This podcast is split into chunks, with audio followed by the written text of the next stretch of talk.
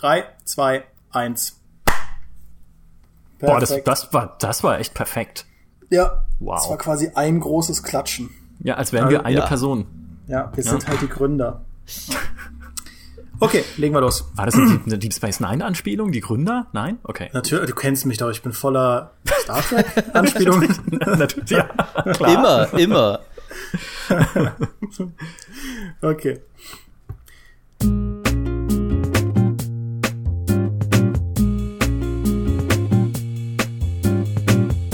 Reden wir mal über Hype. Überall in der Medienwelt finden sich Filme, Serien, Bücher, Spiele, um die ein gigantischer Wirbel entsteht. Beispielsweise die neue Star Wars Trilogie. Der erste Trailer zu Episode 7 wurde über 100 Millionen Mal angeklickt und der Trailer zur letzten Game of Thrones Staffel ebenfalls 65 Millionen Mal.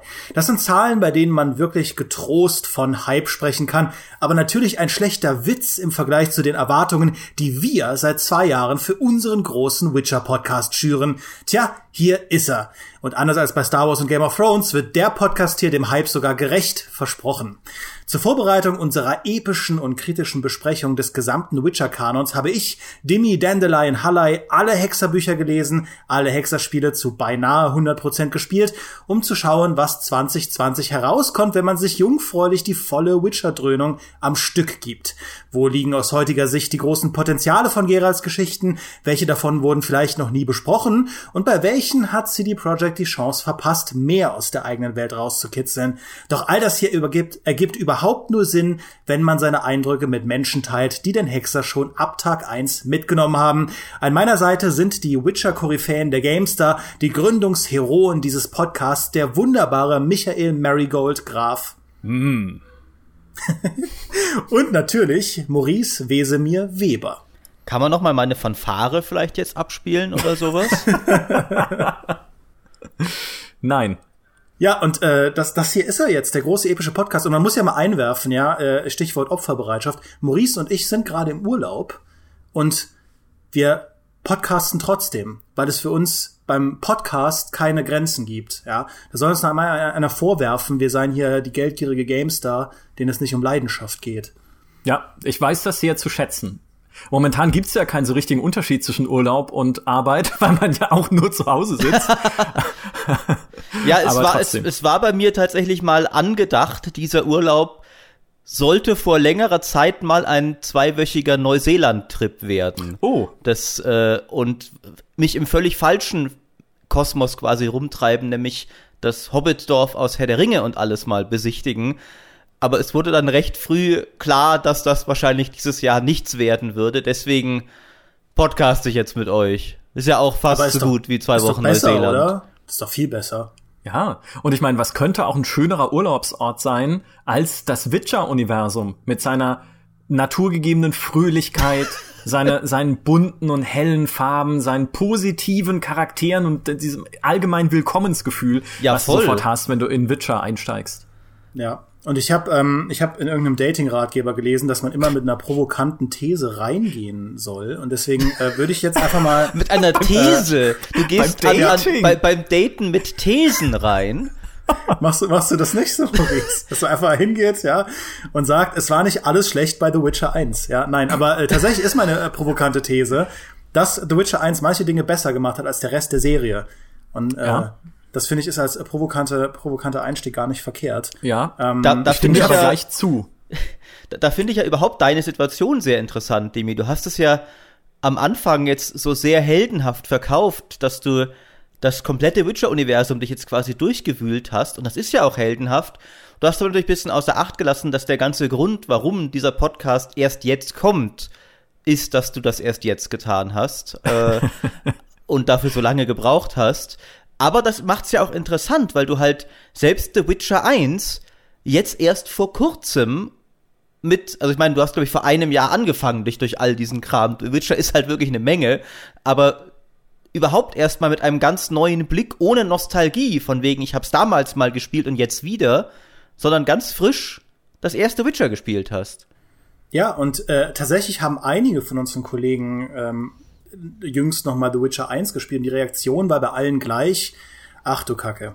Ja, weil keiner, keiner irgendwie da noch Bock drauf hatte, dieses alte, verstaubte, hakelige Spiel zu spielen. Mir ging's komplett anders. Ich kann das auch nicht nachvollziehen, warum, warum The Witcher 1 ausgerechnet in den Augen vieler so schlecht gealtert ist.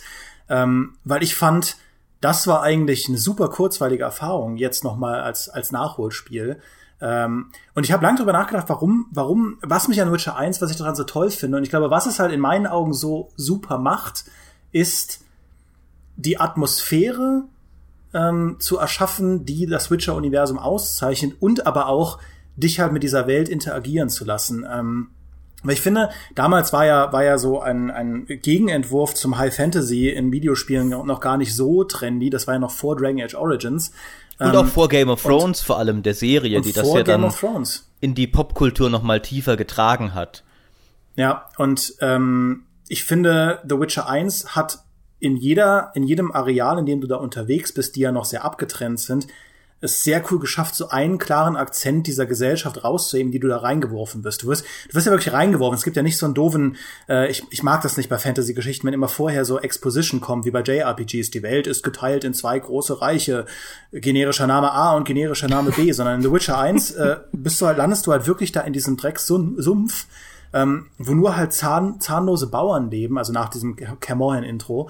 Und ähm, und arbeitest dich dann halt vor durch die Slums der Stadt und dann irgendwann bist du in diesem Edelviertel, wo natürlich alle Menschen besonders niederträchtig sind.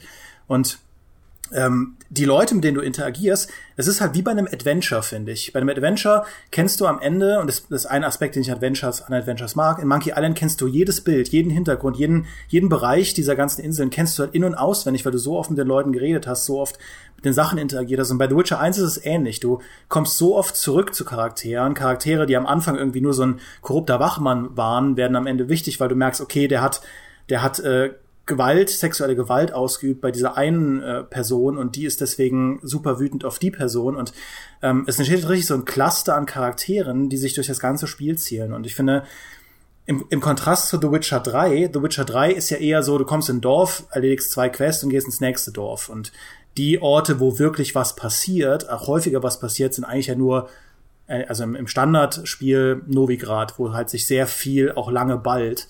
Ähm, und ich finde, Witcher 1 ist halt ein toller Gegenentwurf dazu, weil du wirklich diese, diese eine Stadt so kennenlernst bis ins Detail, dass du am Ende jeden NPC auswendig kennst und weißt, was ihn ausmacht. Und äh, dass dieses Reinziehen in dieses Szenario fand ich halt unheimlich gelungen in dem Spiel.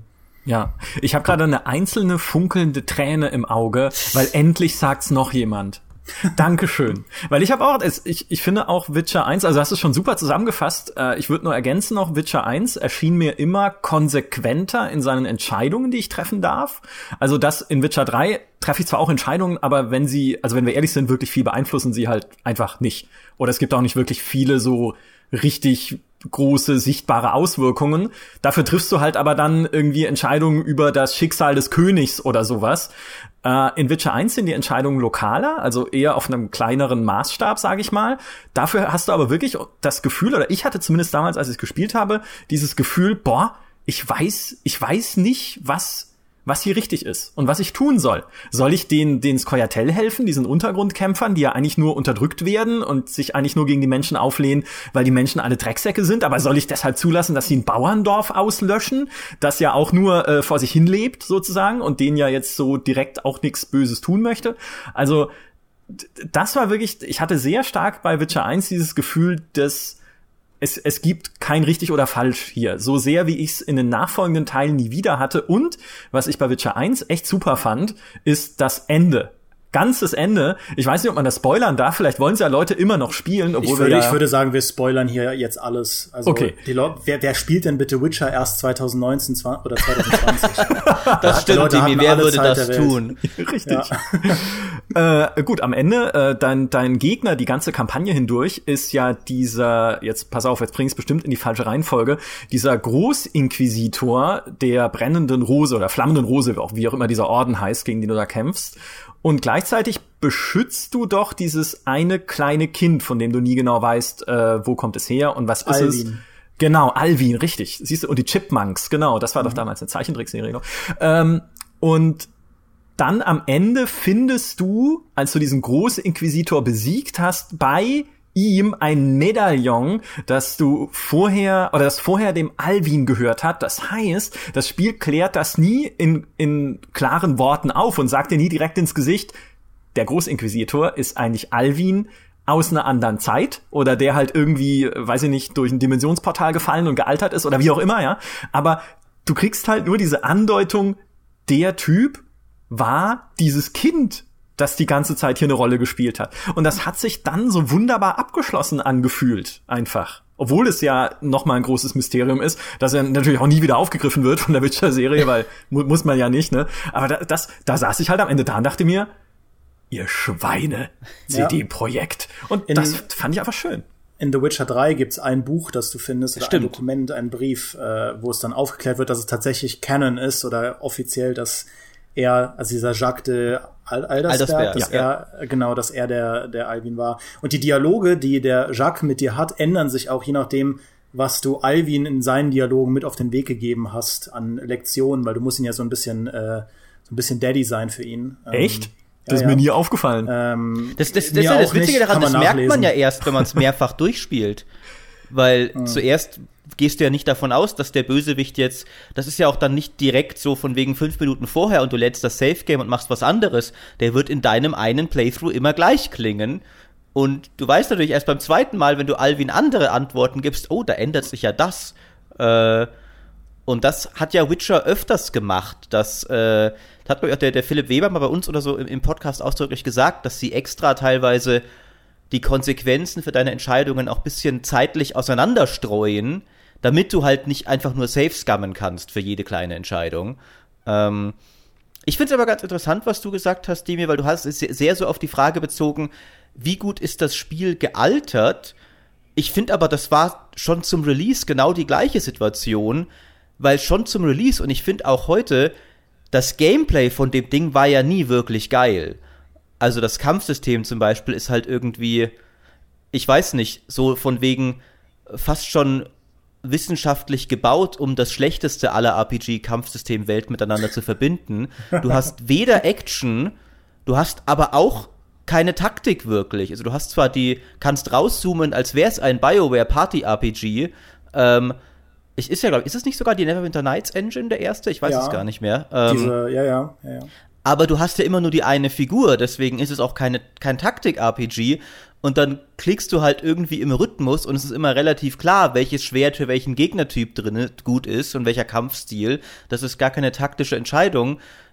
Das hat ja damals schon, finde ich, sich nicht toll gespielt, sondern seine Stärken waren damals schon diese vergleichsweise zeitlosen Dinge, die dich über Ecken und Kanten hinwegsehen lassen. Und wenn dir die gefallen, dann ist das Alter des Spiels auch egal, weil dann lässt sich das auch heute über Grafik oder sowas hinwegsehen. Ähm, aber trotzdem fand ich es immer interessant, also was, was man, finde ich, sich hätte nicht damals hätte ausmalen können, dass dieses Studio und die Macher von dem Ding und diese Serie mal das prädominante AAA-Rollenspiel wird. Also es hat sich ja nicht so gut verkauft wie in Skyrim, aber ich finde, es ist halt für alle Genre-Kenner ist es der Maßstab geworden, an dem sich alle messen lassen müssen, The Witcher 3. Dass das mal daraus hervorgeht, hätte man sich damals, finde ich, nicht unbedingt ausmalen können. Nee, nee, definitiv nicht. Vor allem, äh, ich war ja nicht ganz von Anfang an mit dabei. Das Spiel wurde ja zum ersten Mal gezeigt auf der E3 in irgendeiner äh, schmuddeligen Ecke. Nee, ich weiß nicht, aber sie hatten einen ganz kleinen Stand, auf dem sie es dann vorgeführt haben. Da war ich nicht. Aber war dann später tatsächlich auch selbst mal in Warschau, um es mir anzuschauen. Und das hatte nichts zu tun mit einem AAA-Entwicklerstudio, was ich da gesehen habe. Wir wurden halt von Raum zu Raum geführt. Da saßen dann äh, polnische Entwickler und haben uns unfertige Stückchen aus dem Spiel gezeigt. Mal eine Animation hier, mal äh, irgendwie eine Kleinigkeit da. Da entstand damals auch diese Legende von den Geisterbrüsten von Warschau, weil dann haben sie halt Frauen gezeigt und wie die animiert sind. Und die Brüste haben sich die ganze Zeit bewegt weil da irgendwie die Physik-Engine gesponnen hat oder sowas. Und also es wirkte wirklich wie so, weiß ich nicht, wie, wie ein Besuch bei Piranha Bytes. So ein bisschen, okay, es ist halt irgendwie so, so eine kleine Truppe, die macht hier ihr Ding, aber wenn es dann rauskommt, wird es also sagen wir mal edgy sein. also wird das in einem sehr äh, rauen Zustand sein, was es ja dann tatsächlich auch war, das erste The Witcher. Aber dass daraus mal sowas erwachsen würde, nee, Hätte ich nie und nimmer gedacht. Jetzt Zumal ja auch der, der Elevator-Pitch von The Witcher eigentlich super unaufmer also unaufgeregt ist. Ja, wenn du sagst, okay, wir machen ein Rollenspiel, das ist so wie ja, Rollenspiele früher waren, aber technisch natürlich auch nicht so krass, weil wir sind ein kleines Team und du spielst da einen Monsterjäger in einer düsteren Fantasy-Welt das ist halt, das, also ich finde, das bringt überhaupt nicht auf den Punkt, was The Witcher eigentlich so magisch macht und so besonders macht, aber im Prinzip ist, glaube ich, sehr schwierig zu verkaufen, gerade für Leute, die, die Bücher nicht kennen, aber selbst für die, die die Bücher kennen, so warum das jetzt so ein außerordentlich geiles Fantasy-Spiel werden könnte. Und äh, ich stimme euch da voll zu. Also, dass daraus, es hätte auch genauso gut sein können, dass die Firma dann bankrott geht nach, nach dem Release, nach dem verbuggten Release vom Ur The Witcher. Ähm, das wäre auch eine mögliche Zukunft gewesen, die ich, glaube ich, für sehr plausibel gehalten hätte. Das war ja einer der Gründe, warum der Buchautor ihnen damals die Lizenz für ziemlich wenig Geld verkauft hat, was er bis heute wohl bereut. Äh weil er sich nicht viel erhofft hat von dem Ding und nicht ganz äh, erwartet hat, was dann daraus werden würde. Und es ist ja auch so ein bisschen die Bücher, die waren ja damals in Polen schon bekannt und es war keine komplette Nischenserie, aber das war jetzt halt auch kein Game of Thrones, wo allein schon zumindest in der Fantasy-Buchleser-Community, die, die komplett steil geht, als gesagt wurde, ey, guckt mal, da kommt eine Fernsehserie dazu. Das wurde es ja dann auch gewissermaßen erst durch die Spiele. Ähm, ich finde, eine Sache müssen wir noch vielleicht kurz ansprechen, obwohl wir da, also Dimi und ich waren da nicht beteiligt. Ich weiß nicht, wie weit du da beteiligt warst, Micha, aber der Test zum ersten Witcher wird ja immer wieder uns vorgeworfen, unter anderem auch mhm. vom Philipp Weber selber, dem Questdesigner, der jetzt bei der Witcher 3 dabei dann war, weil wir es damals, es kam ja bei, äh, vom, der Christian war das damals, nur so mittelgut weg in unserem Test. War, ja. Bist du da irgendwie involviert gewesen oder? Nein, ich bin nie involviert, wenn was Kontroverses ist, das weißt du doch. Äh, ich war tatsächlich nicht beteiligt. Äh, ich kann mich nur erinnern, wie wir mal äh, auf dem Weg zum Essen, beziehungsweise zur Tankstelle, um Eis zu holen, egal, drüber gesprochen haben, wie wir mit dem Spiel umgehen und wie es Chris bewerten möchte, wo er dann auch sagte, na ja, aber das ist halt wirklich verbuggt und dann verschwinden Questgegenstände aus deinem Inventar und also wirklich, also wirklich halt Sachen, die deinen, die deinen Fortschritt im Spiel behindern können. Ähm, wo dann aber die Diskussion war, naja, äh, Freunde, bei Gothic 3 waren wir auch nicht so streng, ja, und äh, auch daran war ich nicht beteiligt, deswegen kann ich es ganz gut erzählen jetzt. Also, soll ja kein Bashing sein. Ach, das war halt immer halt unschuldig nur, warst du also, so, so. Ja, ich sag ja, ich bin nie beteiligt, wenn es äh. kontrovers wird, außer bei allen Bethesda-Spielen, dafür dürft ihr mich, dafür dürft ihr mich verprügeln. Ähm, aber bei Gothic waren wir halt relativ, ähm, ich sag mal, verzeihend gegenüber schweren Fehlern und bei The Witcher war dann auch Christian eher so der Ansicht, naja, aber wir können ja nicht ewig so weitermachen, wir müssen äh, jetzt mal härter werden, wenn halt ein Spiel so unfertig auf den Markt kommt. Womit er ja nicht Unrecht hat, aber der Vergleich mit Gothic, der uns dann halt vorgeworfen wurde, hat einfach nicht gepasst. Weil, also wenn, dann war es halt auf einem ähnlichen Kaputtheitslevel wie in Gothic 3. Also hätte man Gothic halt vielleicht nachträglich nochmal abwerten müssen oder so. Aber es war auf jeden Fall äh, eine, eine verfahrene Situation, die dann zum Glück CD-Projekt selbst repariert hat, indem sie die Enhanced Edition nachgereicht haben, die ja deutlich besser war und also in allen Belangen eigentlich besser ja. war dann als das als das fertige äh, Spiel zum Release und ähm, ja auch tatsächlich was ist, was so ein bisschen dabei oder dazu dabei mit äh, dazu ich kann nicht mehr reden, weil ich aufgeregt bin, dazu beigetragen hat, diesen Mythos CD-Projekt zu begründen, dass man eben sieht, okay, hey, die machen halt Singleplayer-Rollenspiele und ja, wenn sie zum Release halt rauskommen, in einem Zustand, der nicht richtig gut ist, dann arbeiten sie aber weiter dran und du kriegst dann ein kostenloses Upgrade auf eine bessere Version. Wait, what? Ja? Wo ja auch Electronic wirklich, Arts. Da wurde ja auch wirklich viel gemacht. Die haben ja alle Dialoge neu vertont, zum Beispiel. Mhm. Also so, das, das war ja wirklich nicht nur irgendwie so ein, so ein, so ein kleineres Update oder sowas. Das ist ja wirklich, äh, selbst heute, also nach heutigen Maßstäben immer noch fast unerhört, dass man so viel ändert. Äh, ich finde aber gleichermaßen wiederum auch, dass eben dieser Test durchaus eben einige Punkte hatte, auch Kritikpunkte am Spiel, die schlichtweg stimmen, eben wenn man halt mal über seinen, sage ich mal, über seinen seine Faszination der Welt bisschen hinweg wirklich ins Gameplay, in, ins knallharte Gameplay geht, so Sachen wie, dass die Menüs halt einfach teilweise Crap sind und solche ja, Geschichten. Klar. Das stimmt halt einfach. Äh, und ich finde auch, ein Test muss auch sowas, witzigerweise mit Menüführung und so tun sie sich ja bis heute schwer. Das war ja, die war ja auch in The Witcher 3 schon nicht immer der Hammer und wurde ja auch da dann noch mehrfach verbessert mit den Add-ons und größeren Patches und sowas. Äh, aber so Sachen wie Menüführung und Charakterentwicklung hat Witcher, finde ich, selbst bis zum hervorragenden dritten Teil immer noch gekämpft. Äh, mhm. Und deswegen fand ich auch, dass äh, eben auch als rein Außenstehender diesen Test immer völlig, also ich fand, da, da, haben, da haben Leute auch teilweise ein bisschen zu sehr von wegen, aber weil die Welt und die Geschichte doch so toll sind, darf man nicht sonst am Spiel kritisieren, fand ich halt, na, so ist es ja auch wieder nicht. Ja, ja, nee, also das, so will ich es auch nicht verstanden wissen. Was dieser Test für sich betrachtet, war absolut richtig. Alle Kritikpunkte treffen vollkommen zu. Und ich sage immer, bei, bei The Witcher 1 funktioniert alles für mich nicht, was interaktiv ist über einen Dialog hinaus. Ja. Also Kampfsystem, du hast es ja gerade alles aufgezählt, all das, all das geht halt gar nicht, aber wenn man sich halt auf das Spiel einlässt, auf die Story einlässt, auf die Atmosphäre einlässt, dann ist es halt eigentlich schon sehr herausragend in dieser Disziplin, ja. dank der Entscheidungen, die drin stecken. Und sie haben ja, sie haben ja nicht mal dieses eine äh, Alleinstellungsmerkmal von Gera als Kampfweise vernünftig hinbekommen, dass du die Alchemie wirklich brauchst. Ich habe ja. einen höchsten Schwierigkeitsgrad durchgespielt, allein um rauszufinden, ob das dann halt taktisch anspruchsvoller ist. Und ja, die Tränke können dir bestimmte Situationen vereinfachen, aber du kannst dich durch jeden Kampf einfach durchklicken.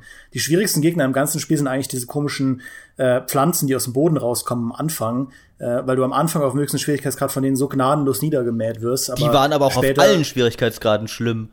Ja, und sobald du die einmal hinbekommst, ist eigentlich der Rest des Spiels easy bis zum Ende. Und äh, ein Großteil der Tränke brauchst du nicht. Aber das war lustigerweise auch in äh, The Witcher 3 so, das habe ich auch auf Deathmarsh gespielt. Da brauchte man auch eigentlich, also da brauchte man schon häufiger Tränke, aber auch lange nicht in dem Maß, dass möglich gewesen wäre, gemessen an der Anzahl an Tränken und Absuden und so weiter, die du zubereiten kannst.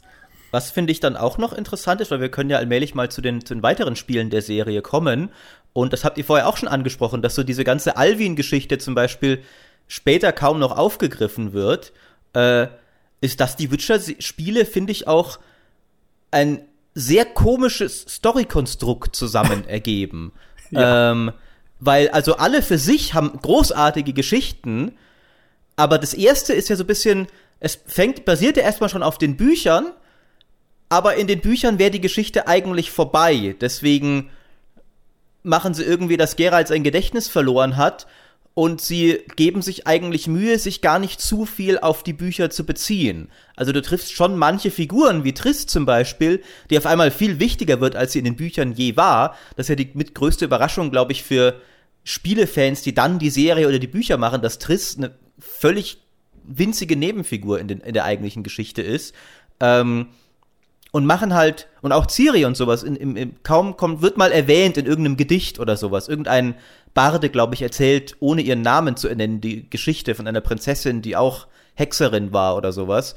Ähm, und macht weitgehend sein eigenes Ding auf, während dann vor allem Witcher 3 das wiederum fast komplett hinter sich lässt und sich wieder voll als Fortsetzung der Bücher versteht, aber irgendwie nachdem zwei Spiele dazwischen waren, auf die sich aber wiederum The Witcher 3 ja gar nicht so sehr bezieht. Also die ganze Geschichte aus Witcher 1, die wird ja fast gar nicht mehr erwähnt. Und Sachen wie der König der wilden Jagd werden auch im ersten Witcher irgendwie gänzlich anders dargestellt. Da ist er ja so ein komischer Geist. Dabei ist er ja eigentlich ein Elf. Auch in der Buchgeschichte. Äh, und diese, diese drei Spiele haben alle, finde ich, also funktionieren für sich genommen alle super, aber irgendwie zusammengefügt sind sie auch bisschen komisch. Das stimmt, wenn man es vergleicht mit sowas wie Mass Effect, wo du halt merkst, hey, da hat sich jemand hingesetzt und vielleicht bis zum Ende, also mal abgesehen vom eigentlichen Ende, sich so einen kompletten Storybogen überlegt, zumindest grob. Äh, also ich kann das super nachvollziehen. Ich hatte auch nie das Gefühl, dass es irgendwie eine Einheit ergibt, weil halt auch Personen dann plötzlich eingeführt werden, die man als Leser der Bücher ja kennt, aber als jemand, der aus den Spielen kommt, sitzt du dann da und denkst dir, Moment mal, Jennifer spielt im dritten Teil eine wichtige Rolle, aber wurde vorher, also ist vorher nie aufgetreten und sie wurde erst erwähnt, so im letzten Drittel, glaube ich, von Witcher 2 irgendwann mal. Also ja. vielleicht wurde sie vorher schon erwähnt, aber da wurde zumindest erklärt, was da irgendwie passiert ist. Und mich persönlich hat es nie gestört, als ich The Witcher 3 gespielt habe. Äh, meine Freundin spielt's aber jetzt gerade und sagt so, hä? Wer, wer, also wer, wer ist denn, wie kann ich die denn kennen? Sie hat Witcher 2 vorher gespielt und dann dieser, dieser Schritt einfach zwischen dem zweiten und dem dritten Teil ist so abrupt und der zwischen dem ersten und dem zweiten ja eigentlich auch. Also, ja. Hm. Das finde ich aber auch bemerkenswert. Das habe ich mich nämlich gefragt, weil ich ja, als ich dann Witcher 3 gespielt habe, die Bücher vorher gelesen hatte. Und so viele Leute haben ja nur Witcher 3 gespielt. Also auch viele, die ich kenne, die haben nie Witcher 2 oder Witcher 1 gespielt oder die Bücher gelesen. Aber Witcher 3 verlässt sich ja, also nicht komplett, aber sehr, sehr stark darauf, dass die Charaktere irgendwo anders mal eingeführt wurden. Also ja. es wird zwar am Anfang so ein bisschen dann diese, dieser Traum am Anfang, der soll ja dann deine Beziehung zu Siri als Geralt äh, so ein bisschen greifbarer machen. Aber aus, aus, aus, der, aus der Spielperspektive gibt es ja gar keinen Grund, Jennifer zu romanzen gegenüber Triss. Weil Jennifer ist die ganze Zeit gemein zu dir.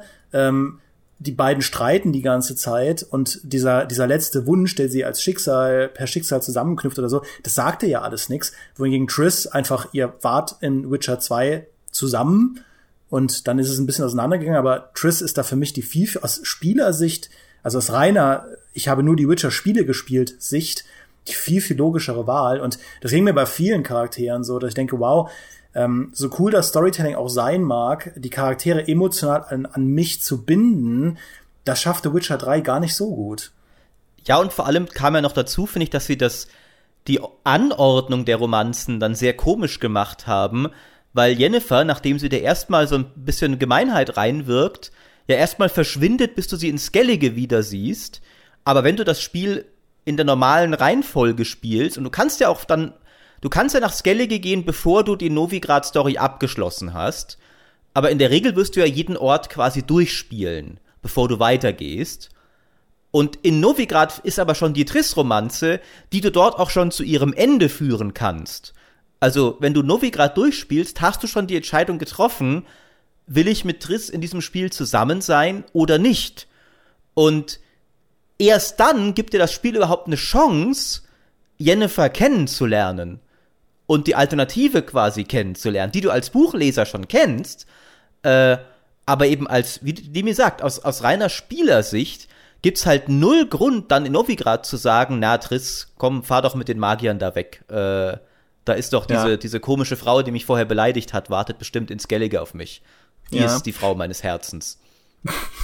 Ich würde, aber ich würde halt sagen, The Witcher und Romanzen ist sowieso eine Geschichte voller Missverständnisse.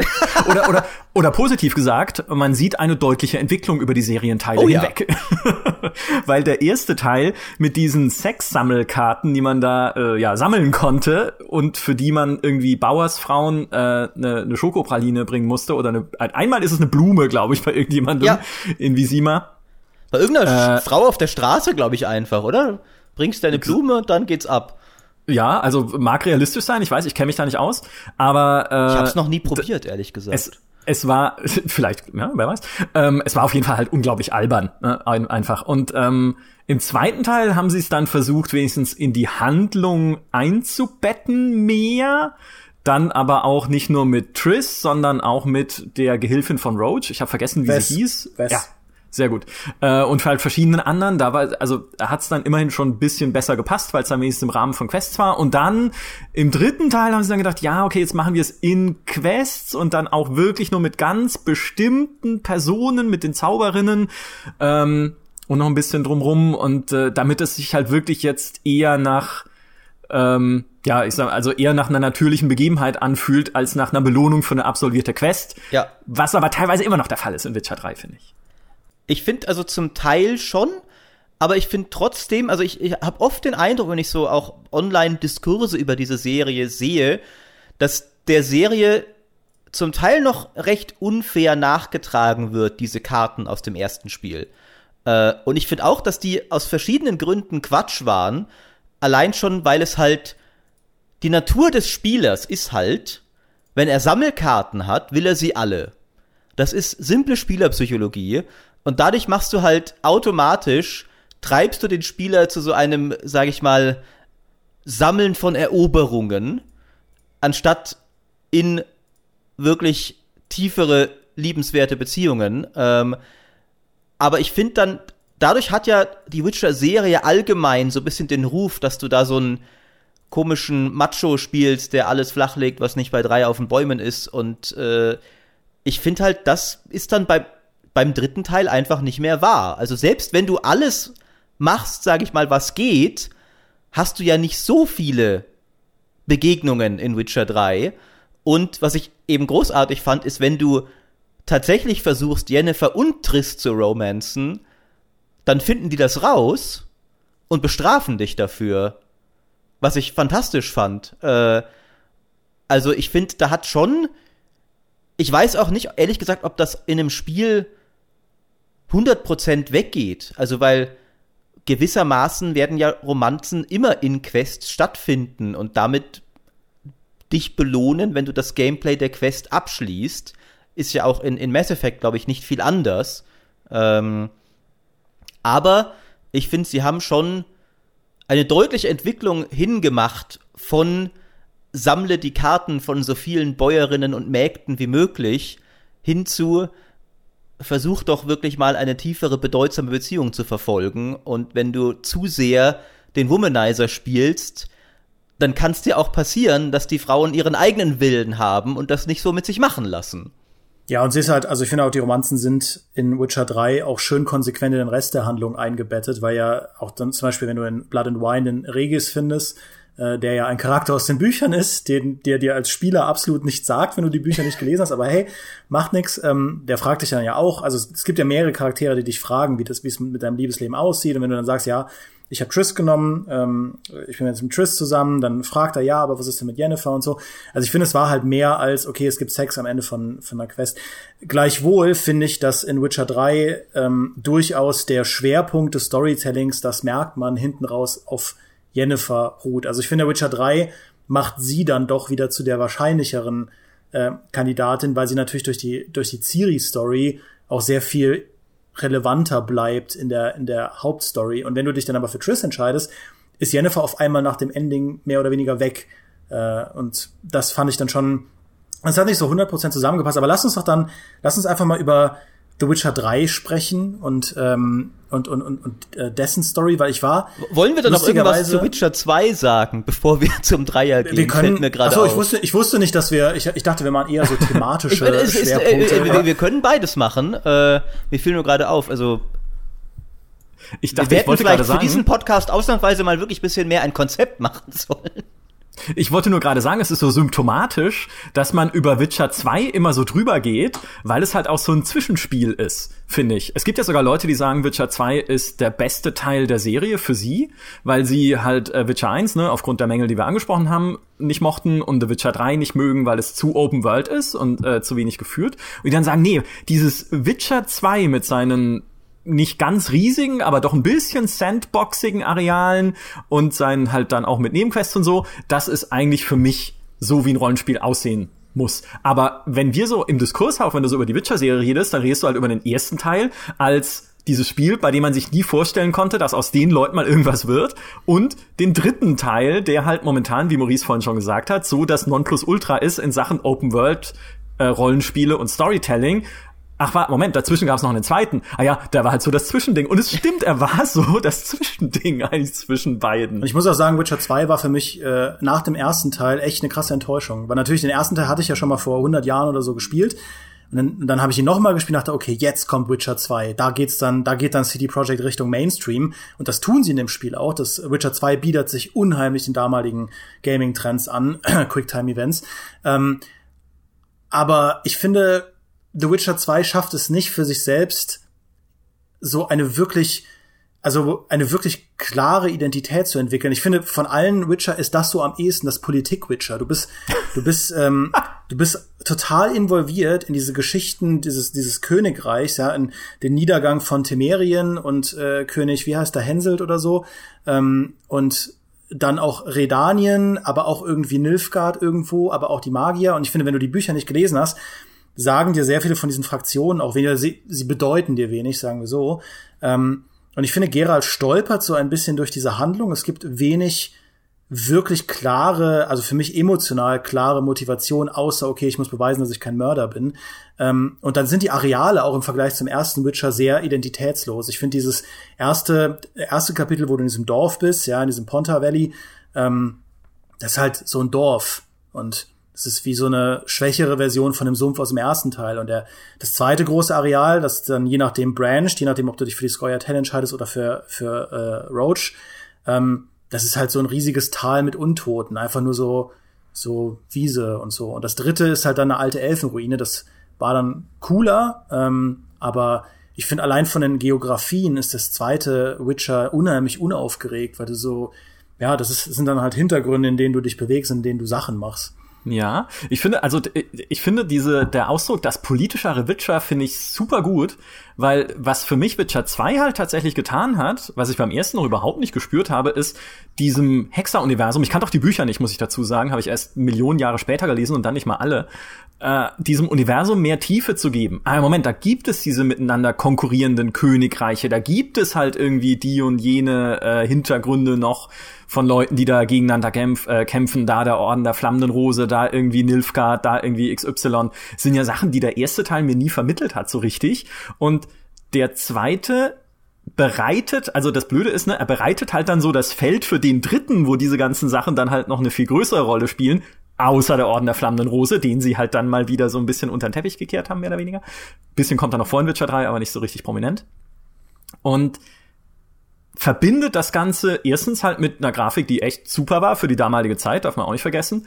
Und halt mit deutlich mehr so Erzählgewalt, als sie Witcher 1 hatte, was Zwischensequenzen anging, Animationen, ähm, ja, im Prinzip halt alles, was irgendwie Storyvermittlung ist in dem Spiel. Plus, ich fand diese Konsequenz, dass man den zweiten Akt komplett anders erlebt, je nachdem, wie man sich vorher entschieden hat, fantastisch. Das ist echt das macht, cool, ja.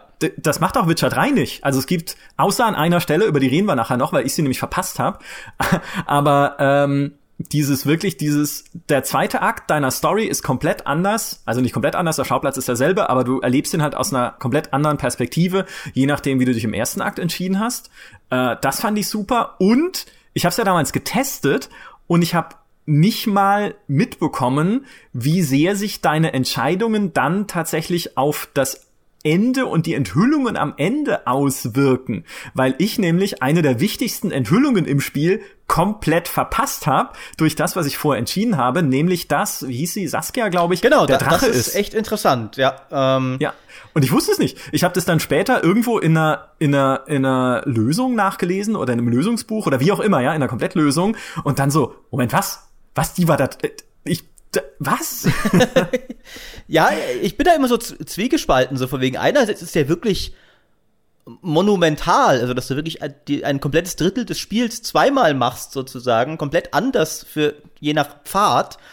Gleichermaßen bin ich auch nicht so ein Fan davon, dass du dann quasi für das gesamte Bild das Ding ja im Grunde zweimal durchspielen musst, inklusive der Parts, die sich ja nicht so groß unterscheiden. Du musst dann auch den ersten Akt zweimal spielen im Grunde, wenn du das ganze Bild haben willst, weil du zu dem zweiten kommen musst, der dann anders ist. Ähm, aber ich finde interessant, was du halt sagtest, so mit dem, mit dem Weg bereiten und so, weil auch das finde ich ja nur zum Teil, weil da kommt wieder zusammen, was eben für eine komische Storykonstruktion diese Serie als Gesamtwerk ist, dass ja der dritte Teil in seiner, und der zweite fängt ja schon an damit, wie er auch meinte, sich stärker den Büchern zuzuwenden. Weniger was die Hauptfiguren angeht, aber plötzlich eben diese ganzen Reiche und Politikdinger und sie lassen ja wieder aufleben im Grunde. Sie erzählen ja so ein bisschen die Buchgeschichte eigentlich irgendwie nochmal. So, jetzt kommt halt Nilfgaards nächster Versuch. Jetzt gibt's wieder Krieg mit Nilfgaard. Ähm, und Nilfgaard wird auch wieder Ciri wollen, im, im dritten Band dann, äh, im dritten Spiel. Ähm, aber da, da geht es eben schon stärker auf die, auf die Bücher zu. Aber gleichermaßen lässt dann der dritte wiederum sehr viele Kernthematiken fallen. Weil zum Beispiel auch die Skoya-Tales sind ja im dritten ba Spiel auf einmal völlig nebensächlich, nachdem sie im ersten und zweiten Spiel ja eine der Kernthematiken waren. Dieser Rassismus gegen Anderlinge und wie du damit umgehst und eben der ganze zweite Akt ändert sich, je nachdem, ob du dich mit denen verbündest oder nicht. Und dann im dritten Teil sind sie halt irgendwie so eine Nebenquest, wo irgend so ein Lager noch irgendwo ist. Äh, und Roche ist auch nur noch ein Nebenquestgeber. Na gut, er ist dann später in die, in die Radovid-Quest mehr involviert. Aber auch erstmal, ja, nee, Skoyatel, da kräht doch kein Hahn mehr danach. Wir müssen ja jetzt hier Temerien befreien. Ähm, und das fand ich schon, auch als, als Spielfan wirkte mir das bisschen komisch dass das so ein bisschen Wobei witzigerweise die Bücher was ganz ähnliches machen. Die Scoia'tael sind auch vor allem in der ersten Hälfte der Buchsaga sehr wichtig und in der zweiten dann zunehmend weniger. Ähm Stimme ich dir aber komplett zu. Ähm, was ich aber super fand am zweiten Witcher ist tatsächlich, wie wie grau es alle Charaktere behandelt hat. Ähm, also das, dadurch, dass es dich halt so reinwirft in diese politischen Verwicklungen, allein halt was was da abgeht im Lager von dem König König Hänsel da mit mit äh, dem äh, blauen Streifen oder wie sie hießen, also dieser äh, dieses Spezialkommando von Roach, das halt komplett ermordet wird eigentlich. Ähm, äh, und du musst dann entscheiden, also ich fand, da waren halt sehr viele interessante Entscheidungen drin. Ja? Du musst entscheiden, wie, wie gehst du damit um? Lässt du Roach halt den König töten? Aber was hat das für Auswirkungen auf das Reich? The Witcher 3 hat uns gelehrt, es hat halt gar keine Auswirkungen, aber ist auch egal. ähm, und alle, alle prügeln sich halt um diesen letzten Erben vom, von der Timerien-Blutlinie, aber auch der Königsmörder selbst, also der Letho, finde ich, war, äh, Leto war halt eine sehr spannende Figur, weil er ja eigentlich dieser verstoßene Hexer ist von einer verstoßenen Schule, der da eigentlich nur der gedungene Mörder ist und du erfährst dann aber erst am Ende, wer sein wahrer Auftraggeber ist, beziehungsweise dass es alles irgendwie eine Täuschung war. Ähm, gleichzeitig lösen halt die Ereignisse von The Witcher 2 diese Hexenjagd aus von The Witcher 3. Das hat Radovid so ein manischer, ähm, ja, dass er im Prinzip alle, alle Leute, die Magie beherrschen, grausam hinrichten lässt und solche Sachen. Ähm, was ja zum Beispiel auch die Sheila de Tanker will, die ja im zweiten Teil eine wichtige Rolle spielt und im dritten Teil halt nur einmal auftaucht ähm, die hat ja ein, ein sehr, sehr tragisches Ende im, im dritten Witcher. Also ich finde sehr viele ich habe nur die nur die ähm, Roach-Route gespielt, äh, von daher dachte ich mir auch so, okay, wer ist denn die Blinde da mit den Zöpfen? Ach so, das ist äh, das ist die Chefin der Magie, okay, verstehe. Aber mal davon abgesehen, finde ich, war da waren da halt so sehr viele düstere Wendungen und äh, auch Zusammenhänge und äh, Perspektiven drin. Das fand ich sehr sehr cool am zweiten Witcher. Ja, und ich ich finde, das machen sogar die ersten Witchers noch besser als der dritte, weil im dritten ja dann doch, da gibt's immer noch sehr viele Quests, wo das so ein bisschen so ist. Ähm, aber am Ende läuft's im dritten halt auf eine große übernatürliche Bedrohung raus, wo auch nicht viel Mühe reingesteckt wird, der Tiefgang zu geben. Obwohl das gegangen wäre, weil Eredin ja eigentlich in der, auch in der Buchstory schon mehr ist als Elfensauron. Ähm, aber es gibt ja keine tiefen moralischen Entscheidungen, wie du mit der milden Jagd umgehst. Und ob die vielleicht gut oder böse sind und schwarz oder weiß oder grau oder sowas. Und da ist sehr klar, die sind unglaublich schurkisch, haben keinen Tiefgang und wir müssen sie halt besiegen. Und eins und zwei haben halt, da finde ich schon, als die großen Bedrohungen, das waren halt Menschen. Der Jacques de Aldersberg war das Kind, das du selber erzogen hast, so zu sein, wie er war. Und der Leto war jemand, der, wenn die Würfel anders gefallen sind, auch hätte Geralt sein können. Ja, so von wegen, wenn Geralts Hexerschule ausgelöscht worden wäre und der Kaiser von Nilfgaard ihm sagt, töte den König und ich gebe den Hexern ein neues Zuhause. Wer weiß? Also, ähm, so von wegen dann, wenn, wenn Wesemir tot wäre zum Beispiel und Geralt ist halt der Einzige, der die Hexer noch fortführen kann, so, und dann unterstützt, verspricht ihm ein Kaiser halt Unterstützung dafür, zu gewissen Bedingungen. Vielleicht hätte er es auch nicht gemacht.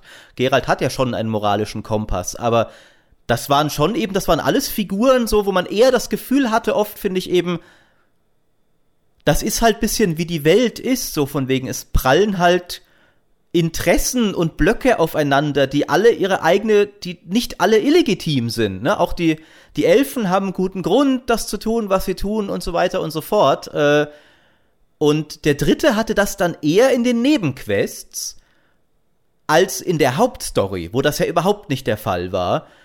Und auch das Politische wurde, finde ich, teilweise schon ein bisschen mehr schwarz-weiß, weil relativ klar war, dass, also Radovid hatte ja keine positiven Qualitäten mehr. Ich finde, es gab über, also, ich glaube nicht, ich, der einzige Grund ist, wenn du halt wirklich vorab schon auf ein bestimmtes Ende hinspielst und du hast auf Wikipedia gelesen, dass Radovid, ich glaube, er besiegt Nilfgaard, wenn du ihn am Leben lässt oder so ist das. Äh, und du willst dahin, dann lässt du ihn am Leben. Aber sonst gibt es keinen Grund, warum man das tun sollte. Äh, und sich auf seine Seite schlagen sollte. Oder auch dann auch Dijkstra, der dann sagt, ja, jetzt bring mal noch deinen Kumpel Roche um, dann kann ich hier herrschen. Warum sollte ich das tun? Also es gibt keinen guten Grund, außer wenn du schon vorher weißt, was am Ende passiert. Und Witcher 3 hatte diese Grauzonen oft dann wiederum in anderen Nebenquests schon. Also der blutige Baron ist ja ein sehr gutes Beispiel. Aber nicht so sehr in seiner Hauptstory. Fand ich bei Radovid auch wirklich eine verpasste Chance, weil er ja tatsächlich in allen drei Teilen auftaucht. Ähm, du triffst ihn ja im ersten Teil das erste Mal äh, durch, die, durch diese Spiegelprojektion, durch, durch, durch dieses Mittelalter-Skype, das sie da haben, die Magier. Ähm, und er ist da ja nur eine Nebenfigur, aber ich fand es eigentlich sehr spannend, äh, ihn als, als, als Werdekönig da auch zu verfolgen, als derjenige, der halt im Norden eine Macht aufbaut, die eventuell sogar Nilfgaard die Stirn bieten kann. Und dann war er in The Witcher 3 aber wirklich quasi, also wirklich durch die Bank ein böser Charakter oder zumindest ein irrer Charakter. Ähm, stimme ich dir total, also stimme ich dir voll zu. Ja, aber wie, das stimmt eigentlich. Ich hatte es nie so gesehen, aber wie gut man wenn das wirklich eine geplante Story gewesen wäre und sich diese ganze Serie nicht so anfühlen würde, als wäre sie halt einfach irgendwie, als wären die Spiele einfach, es wäre halt einfach so gewachsen. Ne? Also, oh, wir haben ein Spiel gemacht, oh, es läuft gut, oh, mach noch ein Spiel, oh, das läuft auch gut, mach, mach jetzt noch ein größeres Spiel. Ähm, aber wenn man das wirklich so diesen Storybogen geplant hätte, diesen Radowitz so aufzubauen vom erst irgendwie, naja, dem Heilsbringer, der es ja irgendwie als einziger in der Lage ist, Nilfgaard die Stirn zu bieten und die nördlichen Königreiche, die nichts Besseres zu tun haben, als sich gegenseitig die ganze Zeit in den Rücken zu fallen, endlich mal unter einer Flagge vereint und sagt, hey, wenn wir jetzt alle gemeinsam unser Schwert in die Richtung halten, dann haben wir auch eine Chance gegen Nilfgaard, aber gleichzeitig ist er halt ein Spinner, der Hexen verbrennt, respektive eigentlich alle verbrennt, weil er sagt, es sind Hexen, obwohl es gar keine sind und so. Ähm, das hätte halt eine, eine schöne Spannung ergeben, wo man dann auch irgendwie, klar, verstehen müsste, warum es eigentlich nicht gut ist, wenn Nilfgaard alles einnimmt, weil wenn du einfach nur da sitzt und sagst, ja, der Kaiser von Nilfgaard machte mir doch in The Witcher 3 eigentlich einen ganz vernünftigen Eindruck. Das kommt ja noch dazu, so genau, der, der, ja. der, der kommt da, der wird auch noch charismatisch hier von Tywin Lannister gesprochen ja. und so. Ich meine, ist doch ein anständiger Kerl. Äh, wenn du halt aber dann mal weißt, dass er in der Buchserie nur recht knapp bemerkt hat, dass es eine schlechte Idee ist, seine eigene Tochter zu vergewaltigen, äh, dann merkst du halt so, ah, okay, der, der ist auch nicht so geil, der Typ. Äh, ja. Also das ist eben so ein bisschen, da haben sie halt so ein bisschen diese, die, den Game of Thrones Kelch vorbeigehen lassen. Du bist halt nun mal obwohl du es ja nicht mal willst als Witcher, das ist ja so sein Leitmotiv. Gerald will ja nie verwickelt werden in Größeres und in politische Konflikte, wird es aber halt immer, weil er immer da ist, wo sie stattfinden. Und ähm, ja, und weil er Ciri halt immer retten will, weil er das Pech hat, dass ja, er sich gut. halt eine für das Weltgeschehen recht wichtige Adoptivtochter ausgesucht hat. Ja, ich oh. finde, das ist im Prinzip, also wenn ich ehrlich gesagt dem wenn ich mir so ein Ding rausgreifen müsste, was ich eigentlich noch gerne erzählt bekommen hätte, in der Witcher Spieleserie, dann ist es genau das, was jetzt dann die Netflix Serie erzählt hat, nämlich wie kommen Gerald und Siri eigentlich zusammen? Wie entsteht diese Verbindung denn überhaupt auch mit ihm und Jennifer? Also es fehlt mir einfach, das hätte hätte ich eigentlich als Prolog noch gebraucht, weil auch der Witcher 3 Prolog, da ist ja Siri dann schon äh, Hexer Azubi, die da auf der Mauer rumhüpft und sowas, alles schön und gut, aber dieses dieses Grund diese Grundstory die man aus den Büchern eigentlich kennen müsste, die aber halt kein Mensch kennt, weil sie kein Mensch gelesen hat. Das hat, das hat mir gefehlt irgendwie. Ich würde äh, gerade noch äh, einen Gedanken unterstreichen auf, zu dem, was du gesagt hast, Maurice, weil mir fällt jetzt auch erst auf, wie, wie genial eigentlich das Ende von The Witcher 1 auch all das verkörpert, wofür Geralt steht, weil im Vergleich ja. zu diesem High-Fantasy-Ende von The Witcher 3 endet ja The Witcher 1 wirklich in diesem Massaker, das du auch nicht verhindern kannst, wo die ganze Stadt ein einziges brennendes Blutbad ist und Gerald ist da mehr oder weniger ein, ein, ein kleines Zahnrad in diesem größeren Getriebe, aber gleichzeitig ist auch wichtig, was er tut, weil er im Prinzip da mit der wilden Jagd und dem Jacques de Aldersberg schon eine Bedrohung bekämpft.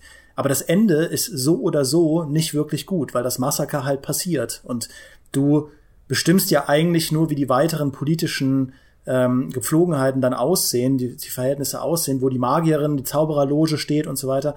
Und das ist, ich finde, aus diesem, was das Witcher-Universum so einzigartig macht, dieses komplette Verwaschen von Gut und Böse, das ist eigentlich was, was The Witcher 1 und 2 ähm, besser machen als The Witcher 3 in seiner Main Quest. Ich finde, in den Nebenquests ist The Witcher 3 was Storytelling betrifft, auch sehr, sehr, sehr, sehr gut. Ja, ja auf jeden stimmt. Fall. Also das, äh, witzigerweise reden wir jetzt recht viel über Dinge, die wir kritisieren an, an The Witcher. äh, aber ich meine, die, die Lobgesänge für das Spiel wurden ja auch schon oft genug gesungen. ähm, von daher stimme ich dazu. Ähm, und ich finde gleichermaßen fand ich es aber schon sehr cool und gut und richtig, dass The Witcher 3, weil ich fand das eigentlich so komisch an den ersten beiden, dass The Witcher 3 halt auch viel mehr sich getraut hat zu sagen, ja, aber es gibt ja diese Buchgeschichte, greifen wir die doch mal auf, knüpfen wir wirklich an die an, statt irgendwie Ciri und Jennifer beide so komisch auszuklammern, äh, weil wir irgendwie unsere eigene Sache erzählen wollen. Also ich fand das eigentlich voll die richtige Entscheidung.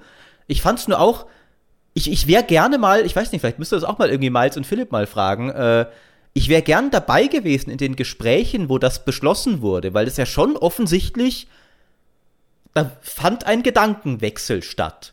Also beim ersten haben sie noch gesagt, wir machen das ganz bewusst nicht. Weit weg davon. Und beim Dreier genau das Gegenteil.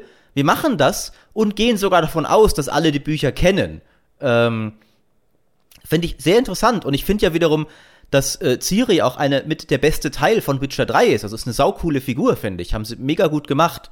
Aber ich stimme völlig zu, dass äh, man hätte irgendwie noch bisschen mehr Heranführung gebraucht, einen längeren Prolog vielleicht. Äh, oder in irgendeiner Form.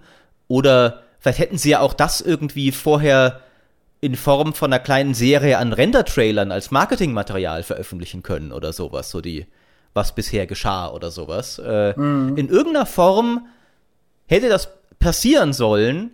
Wobei es, finde ich, auch ein Testament für The Witcher 3 ist, dass doch dann so viele Leute so begeistert von diesem Spiel waren, trotz dieses objektiven Problems. Weil wir haben ja vorher schon festgestellt, die meisten Leute werden da nicht als Buchkenner rangegangen sein, und sehr viele sogar gar nicht als Kenner. Also haben weder die Spiele gespielt, noch die Bücher gelesen, noch die Serie geschaut, die es noch gar nicht gab. Jetzt ist das anders, weil jetzt hat die Serie ja Witcher 3 Sales nochmal komplett befeuert. Und ich glaube, wer jetzt die Serie geschaut hat, kann da deutlich besser vorbereitet auch rangehen, auch wenn er sich ein bisschen ja. umstellen muss, wie die Figuren aussehen oder sowas. Aber der weiß dann viel mehr, wenn da Jennifer im, im, im Prolog auftritt, kann er damit viel mehr anfangen und das auch viel besser einordnen, okay, die ist jetzt halt gemein zu Geralt, aber das ist, wie deren Beziehung funktioniert und so. Ja, finde ich auch. Äh, als hätten sie sich abgesprochen. Sie sagen ja immer, also sowohl Netflix als auch CD-Projekt sagt ja immer, nee, nee, also ja klar, natürlich haben wir miteinander geredet und so, aber das ist alles nicht, das baut nicht alles aufeinander auf oder sowas. Äh, ich weiß es ja nicht. Also es, es, es gibt ja doch, es gibt ja doch offensichtlich, also Henry Cavill zum Beispiel ist ja offensichtlich ein Riesen-Nerd und hat das ja sogar selber gesagt in einem Interview, dass er sich schon ein bisschen an der Stimme von Doug Cockle, dem Spiele Gerald, orientiert hat. Klar. Und das war eine große Überraschung für mich tatsächlich, als ich, als ich die Serie angefangen habe zu gucken und ihn gehört habe. So, Moment, also für alles, was da irgendwie vorher das Marketingmaterial immer drauf bestanden hat, wir haben nichts mit den Spielen zu tun.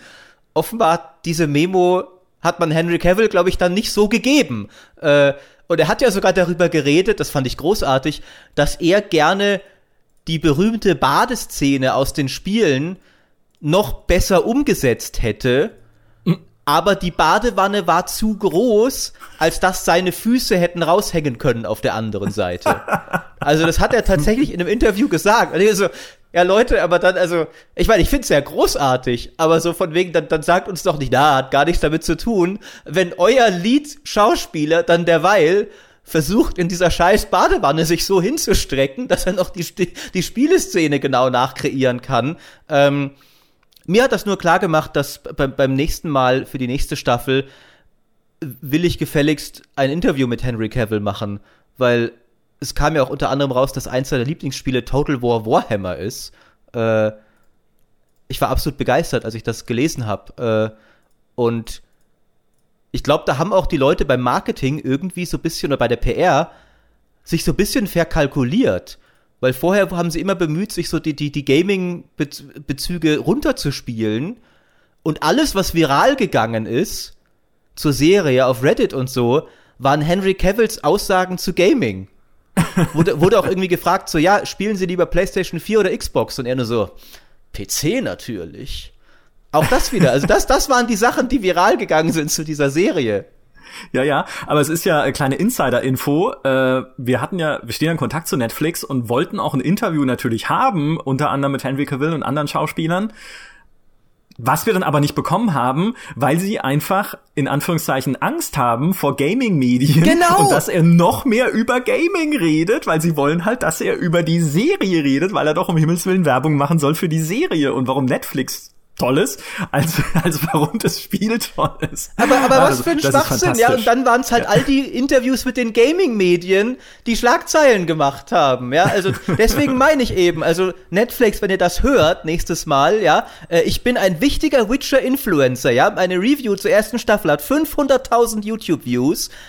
Ich will dieses Interview, verdammt nochmal. Ich will mit Henry Cavill über Total War Warhammer reden. Und über Witcher natürlich. Es ist auch ein gutes Gefühl, mal als, als Gamer sagen zu können, jetzt stehen wir mal an der Spitze vor äh, diesem altmodischen Fernsehen. Ja? wir sind hier, wir sind hier die vordere Frontlinie der Hochkultur und äh, das Fernsehen kann uns hinterherrennen mit seinen Serien, aber äh, wir bestimmen, wo es lang geht. Ja, ich meine, so wie die Witcher-Spielerzahlen hochgegangen sind, nachdem die Netflix-Serie rauskam, war das ja auch sage ich mal, ein Zusammenhang, den viele Leute gesehen haben, die The Witcher noch nicht gezockt haben. Ja, die ja. haben die Serie gesehen und sich gedacht, ah ja, da gibt's das mega geile Spiel, lass das mal zocken. Ja. Zumindest CD Projekt dürfte das gefreut haben. Ja. Ja, das ist ja das Lustige daran, wie sich das alles gegenseitig befruchtet, so, dass der, der Autor konnte ja auch durch die Spiele, damals hat er nicht so viel Reibach gemacht, aber die Spiele haben ja bewirkt, dass er, glaube ich, von Netflix jetzt deutlich mehr Kohle für die Lizenz kassiert hat. Und die Serie befeuert wieder Buch- und Filmverkäufe, äh, Buch- und äh, Spielverkäufe. Ähm, ich war aber tatsächlich überrascht, dass die Serie so erfolgreich war, wie sie wohl war. Also Netflix hat ja da sehr komische Metriken benutzt teilweise. Irgendwie von wegen jeder wurde gezählt, ich weiß nicht, der ein paar Minuten von einer Folge angeschaut hat oder sowas. Also ganz komische Berechnungen haben sie da gemacht. Aber trotzdem, also offensichtlich war diese Serie sehr erfolgreich. Und ich finde das ganz interessant, weil es ja, und sie muss ja dann auch wirklich außerhalb der Gaming-Sphäre erfolgreich gewesen sein. Weil wenn das nur Leute geschaut hätten, die schon Witcher 3 gespielt haben, dann wären ja danach nicht die Witcher 3-Verkäufe so in die Höhe geschnellt. Ähm, ja. Also ich, ich finde, die Serie trifft halt auch gut diesen Blut, Sex, Düsternis, Zeitgeist, den man, den man ja in Game of Thrones schon ablesen konnte. Also es ist halt einerseits so ein bisschen naturgegebenes äh, so, also The Witcher passt halt einfach als Universum jetzt gerade in diese Zeit, wo sowas ja. populär ist. In den 70ern hättest du es auch nicht machen können, ja. Es hat mit so einem coolen 70er Jahre Vorspann, wo sie alle in die Kamera lachen. Gerald von Riva, Triss Marigold, gut, egal.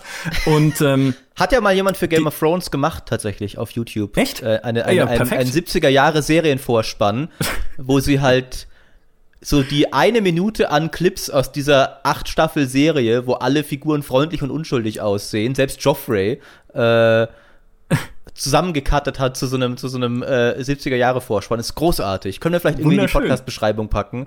Äh, brauchen wir für Witcher auch. Ja, und äh, um den Gedanken zu Ende zu führen, ich glaube, dieser Zeitgeist hat auch ein bisschen zu der Beliebtheit von The Witcher beigetragen. Also auch zu sowas wie Dark Souls beispielsweise, zu, der, zu dieser Beliebtheit von so düsteren Spielen, in denen halt so, ja, weißt du, der Mensch ist das Monster, sind alle Drecksäcke in diesem Universum und du bist zwar auch irgendwie so ein bisschen ein Drecksack, der aber halt versucht, sich da irgendwie durchzuwursteln, ohne jemandem groß weh zu tun und äh, dabei noch seinen Job zu machen, obwohl dich alle hassen und äh, zwar dich brauchen als Monsterjäger, aber irgendwie, ja, sie denken du halt, du bist ein dummer Mutant und äh, würden dich am liebsten auch äh, so schnell wie möglich umbringen. Also dieses, dieses, diese generelle Düsternis, diese bedrückende Atmosphäre, ich glaube, das war auch schon bevor das halt mit Game of Thrones losging, dann im Fernsehen, was, was die Spiele schon besonders gemacht hat und in so eine, in diese Zeitgeist-Nische geschoben, bevor man überhaupt wusste, dass sie da ist. Vielleicht.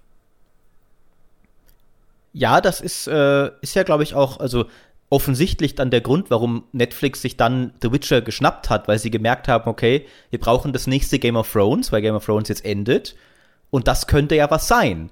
Und äh, dieser, dieser Zeitgeistwechsel hat sich gerade in der, in der Fantasy-Literatur vollzieht der sich schon seit längerem, weil, weil das Fantasy so ein bisschen dieses, eben mit den Game of Thrones Büchern ja auch und auch den Witcher Büchern, die auch schon ein bisschen älter sind, aus den 90ern noch, äh, und anderen Dingen wie die, die Schwarze Kompanie und sowas, dass Fantasy zunehmend diesen, diese Strömung hatte, die so gegen Tolkien quasi war. Äh, witzigerweise, obwohl bei George R. R. Martin, der wurde mit der Düsternis von Game of Thrones sogar davon inspiriert, was Tolkien gemacht hat, weil er nämlich gesagt hm. hat, dass jeder Charakter sterben kann, ist ja das, was oft angeführt hat, das unterscheidet Game of Thrones von Herr der Ringe. Aber die Inspiration dafür war, dass Gandalf stirbt im ersten Band, womit du ja überhaupt nicht rechnest. Äh, er kommt dann natürlich zurück. Bei, Ja. bei Game of Thrones kommt halt niemand zurück. Ähm, Jon Snow halt, aber nicht in den Büchern, richtig. Jon Snow kommt zurück, aber nicht in den Büchern, oder? Ich meine, vielleicht, in, wir werden es wahrscheinlich nie herausfinden, ob er in den Büchern zurückkommt. äh, das wird ein Mysterium für die Zeitalter bleiben. Ähm, aber warum ich den Erfolg der Witcher-Serie so interessant finde, ist, dass das erzählt ja eigentlich die Geschichte von Anfang an, macht aber, finde ich, trotzdem den gleichen, in Anführungszeichen, Fehler wie The Witcher 3, dass es voll, finde ich, voraussetzt, dass du schon eine Verbindung zu diesen Figuren hast, weil es sie alle auf so eine konfuse Weise mit den Zeitlinien einführt, dass dir doch Ciri zum Beispiel völlig scheißegal ist, wenn du nicht schon Buchleser oder, also offensichtlich ja wiederum nicht, weil die Serie erfolgreich war, auch für Leute, die es noch nicht kennen, aber ich dachte mir auch wieder so, Leute, also bei The Witcher 3 kann ich es ja sogar noch verstehen, weil das erzählt halt die Geschichte weiter und die Bücher sind der Anfang, aber ihr seid der Anfang, ihr seid die Bücher und führt es trotzdem auf eine Art und Weise ein, die ich nur kapieren würde, wenn ich die Bücher schon kenne. Ja, wobei, also ich finde ja, natürlich ist es wirr erzählt in der Serie, aber das ist es in den Spielen halt auch, wenn man sich die komplette Serie, also die komplette Spielereihe The Witcher anguckt, hatten wir ja schon. Ich finde aber, dadurch, dass du ja also, die, sagen wir mal, wenn man die Geschichte von Siri in der Serie einfach nur am Stück zusammenschneiden würde, finde ich sie für sich gesehen schon interessant, weil ja, sie ist halt da die äh, Tochter der von Pavetta, die ja schon diese komischen Kräfte hatte und hat jetzt halt noch mehr Kräfte. Und dann wird aber ihre, also man nicht, dass man irgendwo mal erfahren würde, wie die Mutter gestorben ist, das ist irgendwo mal eine Seit, äh, irgendwie eine, eine Erwähnung in der Serie oder sowas, aber ist dann halt in dieser wächst in diese Nilfgaard-Invasion rein, muss miterleben, wie ihre Großmutter dann dort umgebracht wird und muss halt fliehen und dann in sich irgendwie neue Verbündete finden und wird dann halt schicksalhaft hingezogen zu irgendeinem so Typen mit zwei Schwertern. Wobei das eine Schwert auf dem Pferd hat, was natürlich gar nicht geht, wenn man die Spieleästhetik gewöhnt ist, aber gut. Und diese Geschichte für sich genommen funktioniert für mich schon. Also mir ist Siri nicht egal. Also mir ist sie weniger egal, in dem Fall muss ich sagen, als im Spiel, wo sie ja wirklich so aus dem Nichts kommt, weil sie gar nicht erst eingeführt wird. Jetzt seid ihr baff. Jetzt sind wir baff. Dann können wir auch allmählich mal wieder zu den Spielen zurückkommen, äh, aber ich würde zum Abschluss nur noch mal sagen, dass ich tatsächlich als jemand, der ja schon vertraut war, wiederum, ich habe das so objektiv als Problem wahrgenommen, so dachte mir, ah, das muss doch Leute stören, die das nicht kennen. Aber mich selber hat's ja gar nicht so gestört, weil ich kannte ja die Figuren alle schon. Und ich fand, die war eine richtig coole Umsetzung in sehr vielerlei Hinsicht. Also gerade Henry Cavill als Geralt war so fantastisch. Und ich mochte halt die Superman-Filme mit ihm überhaupt nicht. Äh, Und der Marco von Nerdkultur hat mir vorher schon gesagt, ich tue dem Mann da Unrecht, der wird ein toller Geralt. Äh, Und er hatte recht, weil der hat den so großartig gespielt und ich bin wirklich gespannt auf die, auf die zweite Staffel, wo sie jetzt auch dann ein bisschen mal die, die Einführungsarbeit hinter sich haben und die Story so ein bisschen natürlicher vielleicht fließen wird. Ähm, und ich finde, die ist ein sehr wertvoller Teil des Witcher-Kosmos jetzt auch dadurch geworden, dass sie ja auch offensichtlich Leute zu den Spielen bringt und Leute von der Spiele zur Serie bringt und so. Also wirklich klasse. Aber wir sind natürlich eine Gaming-Seite, deswegen lasst uns weiter über die Spiele reden. Ja, also ist unser Fazit, äh, Witcher bekommt Anfänge nicht so super hin und E- Enden auch nicht so super, aber mitten, mitten kann es klasse. Ja, äh, wit witzigerweise, ähm, ja, äh, ich finde, was Anfänge gut kann, sind tatsächlich die, die Kurzgeschichten, die Bücher. Äh, ja. die sind richt eine richtig coole Einführung in diese Welt. Ähm, weil sie alle Also für die sich wirklich die Kurzgeschichtenbücher, ja. ja, äh, wir kommen zu den Hauptbüchern vielleicht auch noch. Äh, die haben ihre eigenen Probleme.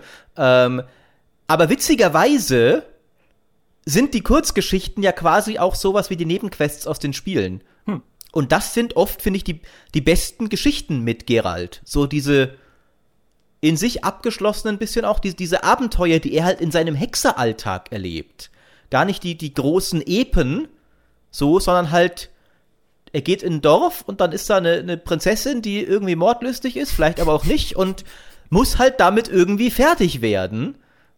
Die, also die, die Kurzgeschichten habe ich, ich habe dann, ich habe die neulich wieder in Vorbereitung auf die Serie gelesen, weil ich halt mit noch mal reinbringen wollte, so von wegen auch, ich wusste ja schon, ich werde eine, eine Review dazu machen und da muss ich ja ein bisschen drüber reden, wie gut die umgesetzt sind. Und ich hatte sie eine Weile nicht mehr gelesen und ich war wieder überrascht, wie viel Spaß ich wieder mit denen hatte. Die sind echt kurzweilig, unterhaltsam, bringen cool diese Welt rüber und sind auch gar nicht lang genug, dass irgendwie groß Ende, Anfang, Mitte irgendwie Längen sich einschleichen könnten. Ähm, und ich finde, das ist eben auch, was die, wo die Spiele am besten sind. Sobald du mal in dieser Welt drin bist und dann einfach in der dich verlierst und Abenteuer erlebst. Ich finde auch, die Kurzgeschichten fangen diesen Märchenaspekt von The Witcher super ein, weil im Prinzip hat es ja damit angefangen, dass es Volksmärchen sind, die äh, der Sapkowski halt auf eine sehr düstere und auch schwarzhumorige Art und Weise neu interpretiert mit dieser Art äh, Monster-Kammerjäger, den, den er halt als äh, Protagonisten dann einführt. Und da, da finde ich, ist auch The Witcher 3 am besten. Und das ist auch der Grund, warum mir die Hauptgeschichte von The Witcher 3 immer da am besten gefallen hat, wo es sich um sowas dreht. Also ich fand zum Beispiel alles, was mit den Sumpfmumen zu tun hatte, mhm. fand ich super. Das waren so spannend gestaltete Monsterkreaturen und auch dieser Hexensabbat, wo du dann mit Ciri zusammen äh, hingehst, das war klasse gemacht und natürlich ja. auch der der blutige Baron, ähm, wozu es ja noch mal ein eigenes Video bei uns auf der Gamestar geben wird, gibt, gibt, je nachdem, wann ihr diesen Podcast hört. Ähm, das ist, das, das waren für mich halt die Highlights der Main Story und viel, viel weniger das Finale, was halt sehr High Fantasy war. Große Schlacht gegen Dunkelelfen, die das ganze Spiel über fast komplett ohne Charakter bleiben. Ähm, die Schlacht um Kermorhen, die fand ich krass, äh, die war cool gemacht, aber auch einfach, weil da so viele Fäden zusammenlaufen, die so viele Jahre in Entwicklung waren und dann natürlich auch Wesemirs großes, großer Auftritt. Also das, das war schon von der Dramaturgie sehr gut gemacht. Aber ansonsten war The Witcher 3 finde ich da am besten, wo es nah an den Kurzgeschichten war oder an dem Appeal der Kurzgeschichten. Ja, absolut. Mit einer Ausnahme. Ich finde, The Witcher 3 hat eines der besten Enden der, der, der gesamten Spielegeschichte in Blood and Wine. Mit diesem was du nie glauben wolltest, Demi, mhm. mit diesem Blick von Gerald zum Spieler, wenn er zusammensitzt mit seinem Vampirkumpel und sie drüber reden, Mensch, wie viele Abenteuer sie erlebt haben, was alles passiert ist in den letzten Jahren. Und ich weiß nicht mal mehr, was er sagt, aber er dreht sich dann halt zur Kamera und du denkst, stimmt, was alles passiert ist, was wir alles gemeinsam erlebt haben, in, also über auch diese gesamte Spieleserie hinweg und es ist einfach, es ist so befriedigend. Ich wollte es danach auch gar nicht mehr weiterspielen. Man kann ja in Blatt Wein dann immer noch irgendwie Nebenaufträge erledigen und da sein eigenes Weingut irgendwie verwalten, was für ein schreckliches Wort in einem, in einem Rollenspiel oder so. Aber das wollte ich nicht, weil ich mir dachte, wow, okay, jetzt kann ich die Maus weglegen und es ist getan. Er hat sich zur also Ruhe gesetzt, so das ist perfekt. Ich habe auch nie was gegen diesen Moment gesagt. Also mich hat er komplett mitgenommen. Ey, äh, ah, jetzt, jetzt, jetzt, Habe ich direkt, habe ich direkt Musik, gesch äh, Maurice geschrieben. So Maurice, wir hatten recht. Das äh, ist wirklich der beste Moment des Spiels. Aber, jetzt, ja. jetzt kommt dieser Lügner. Hört euch diesen Lügner an, diesen unverschämten Lügner. Haben wir das schon mal im Podcast erzählt? Dimitri Haller ist erster. Ich glaube, wir hatten es schon mal. Ich erzähle es jetzt noch mal, weil das kann man gerne noch mal festhalten, ja? Wie er, er damals irgendwann einen Artikel geschrieben hat mit, ich weiß nicht, ob es die besten Momente in Spielen waren oder die besten, ich glaube, die besten Momente in Spielen. Und damals hattest du Witcher 3 noch nicht gespielt und hast du gesagt, schick mir doch mal diesen Moment aus Witcher 3, über den alle reden. Dann schicke ich dir den, dann kommst du an so, wie das war's jetzt? Nur so ein Blick? Das soll ein toller Moment sein. ja. Und kaum, dass er ihn dann endlich gespielt hatte, wow. Ja, und, und jetzt, jetzt drehe ich das doppelt um. Ich fand ihn ja auch eher belanglos. ja, äh, aber ich stehe wenigstens dazu. Ich fand, ähm, ah, ich fand tatsächlich diesen einen konkreten Moment fand ich so, ja, ich meine, es ist ein netter Abschluss, aber so hat mich jetzt auch nicht so mega gekickt, aber das Gesamtgefühl, das ich da hatte, nachdem ich mit Blood and Wine durch war, das war, das hatte ich in Spielen selten so. Jetzt ist diese, die, diese, diese Abenteuer mit Geralt, die sind jetzt vorbei. Meine Abenteuer in dieser Welt. Ich war richtig melancholisch, so von wegen, das letzte Mal hatte ich das, glaube ich, bei Life is Strange. Dass ich so, ich will eigentlich noch mehr Zeit in dieser Welt mit diesen Figuren verbringen aber auch nicht irgendwie so, jetzt gehe ich noch irgendwie Level grinden oder sowas. Ja, genau. Die, die Geschichte ja. ist vorbei. Und die ist auch gut vorbei. Die ist, hat schön geendet, also nicht von wegen gar nicht schlecht gemacht, aber verdammt bin ich jetzt gerade ein bisschen traurig irgendwie. Ähm, ja, aber das ist ja so eine gute Trauer. Genau. Weil du, also da hatte ich dann auch das Gefühl, okay, und aber jetzt ist auch gut, jetzt ist halt der Schlusspunkt gesetzt und ich gehe nicht noch Ruf grinden bei Nilfgaard nee, für eine nee, neue Rüstung. Überhaupt nicht. Ähm, aber ich finde äh, auch da wieder ganz interessant, denn ich finde ja Blood and Wine ist genau auch das, nämlich eine paradoxerweise sehr lange Kurzgeschichte.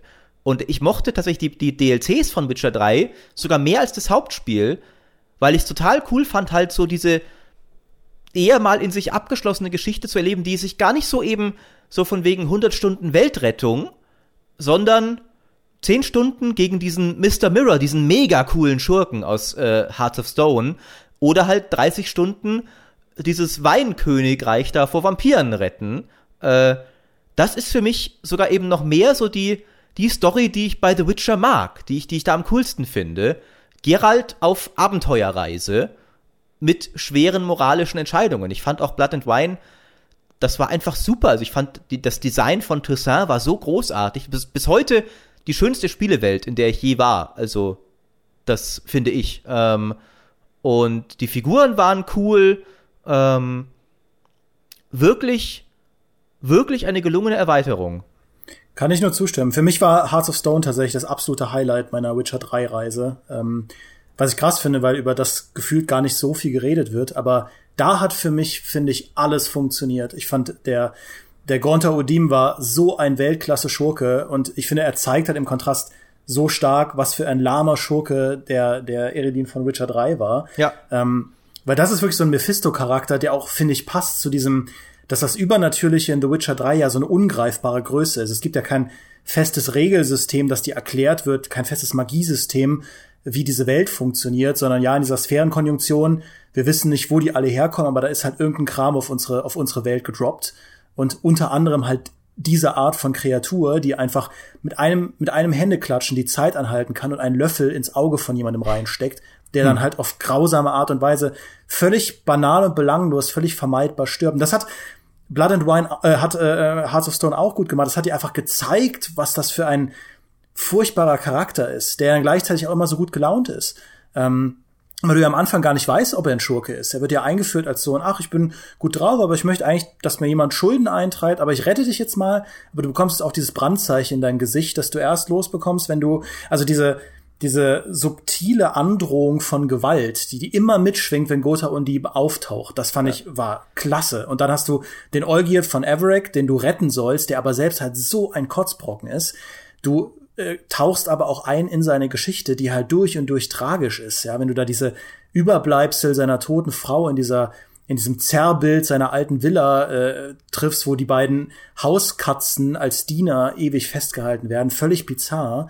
Und dann auch diese Reise, durch die du geschickt wirst. Bei The Witcher 3, dem Hauptspiel, war diese Schnitzeljagd nach Ciri, finde ich, nicht immer super spannend. Aber die einzelnen Quests in Hearts of Stone waren immer spannend. Zum Beispiel diese moralischen Entscheidungen, die du treffen musst bei dem Bankraub, bei, bei diesem Auktionsüberfall, wo die beiden Brüder gegeneinander gestellt werden. Der eine ist halt derjenige, der alles hat, den du bestiehlst, der ein absoluter Kotzbrocken ist.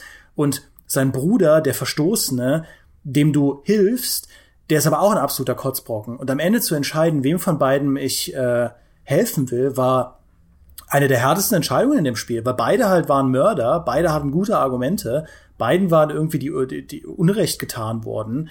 Ähm, das hat The Witcher 3, finde ich, selten hinbekommen, dass es nicht irgendwie einen Weg gab, wo ich mir gesagt habe, ja, das ist klar der Beste. Natürlich ist, äh, wie, wie hieß sie, Ceres oder so, die beste Wahl für den Thron von Skellige. Mhm. Ja, klar. Natürlich nicht der, der äh, Brans Sohn, der das nicht mal sein will, und auch nicht dieser wütende Hjalmar, der sowieso eigentlich nur Krieger sein will. Bei Hearts of Stone, finde ich, da waren die Entscheidungen interessanter. Und äh, die Bosskämpfe waren auch super. Ja, da gab es auch mal diesen, diesen Frosch in den Katakomben, mit dem das Ganze auftaucht. Doch, der war so ein Dann, Albtraum, ey. Hm? Ja, das war so ein richtiger Dark Souls-Boss, ja. Oder mhm. auch der Kampf gegen Olgierd von Everick, was für ein Duell das einfach ja. war. Da hat das Kampfsystem mal so richtig dich an deine Grenzen getrieben, anders als äh, im Rest des Spiels.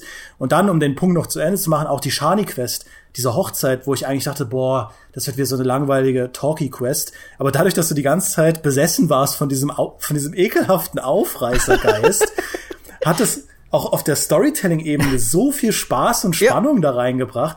Also, ich könnte gar nicht genug jubeln darüber, was für ein grandioses Add-on Hearts of Stone war. Und mhm. ich finde, man sollte viel, viel mehr darüber reden, wie gut das war, ähm, statt immer nur den Bloody Baron, der auch fantastisch war, ins Rampenlicht. Sagt der Mann, der gerade ein Video über den Bloody Baron gemacht hat. Weil es auch war. fantastisch war, ja. Aber ich mache vielleicht auch ein Video zu Hearts of Stone. äh, stimme ich dir zu. Ich habe ich hab damals ja auch schon eine, eine als das rauskam, ich habe ja den Test damals gemacht, äh, auch noch eine Kolumne dazu geschrieben. Ich finde zum Teil war es halt auch, es hat halt gezeigt, was du halt an Storytelling auch machst, wenn halt eine Story auch mal ein bisschen kürzer ist. Äh, weil du halt eben auch meintest, so die Schnitzeljagd nach Ciri, ich finde, ein Teilgrund, warum die halt nicht immer so spannend ist, ist, dass halt teilweise 30, 40 Stunden Open-World-Abenteuer zwischen zwei Hinweisen liegen. Ähm, mhm. Und das war halt so einfach eine durchgehende, stringente Story, die du zu Ende erlebt hast. Und wie du sagst, ein, ein, eine Meisterleistung an, an Quest-Design. Also wie, dass sie es wirklich auch geschafft haben, halt einfach, du gehst auf so eine Hochzeit und du hast, du bist, fühlst dich wirklich genauso unterhalten, wie du, wenn du halt wirklich auf eine Party gehen wirst. So, ist ja, ist ja eigentlich, lässt sich ja total schwer in gutes Quest-Spieldesign übersetzen. Aber da hattest du echt genau den Spaß, den du halt haben würdest, wenn du auf so eine Feier gehen würdest.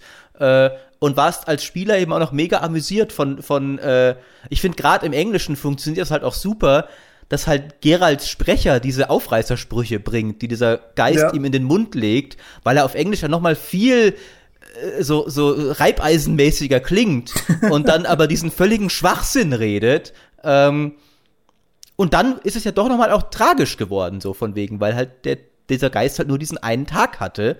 Ähm, das fand ich echt gut. Ich fand tatsächlich, äh, bei beiden DLCs fand ich allerdings so bisschen, ich habe am Ende so, und es ist ja vielleicht auch irgendwie natürlich, aber ich fand so ein bisschen, es hat nicht alle meine Entscheidungen, finde ich, so perfekt einbezogen und ich habe zum Teil so das Gefühl gehabt, dass ich konnte es nicht ganz in die Richtung bringen, in die ich wollte.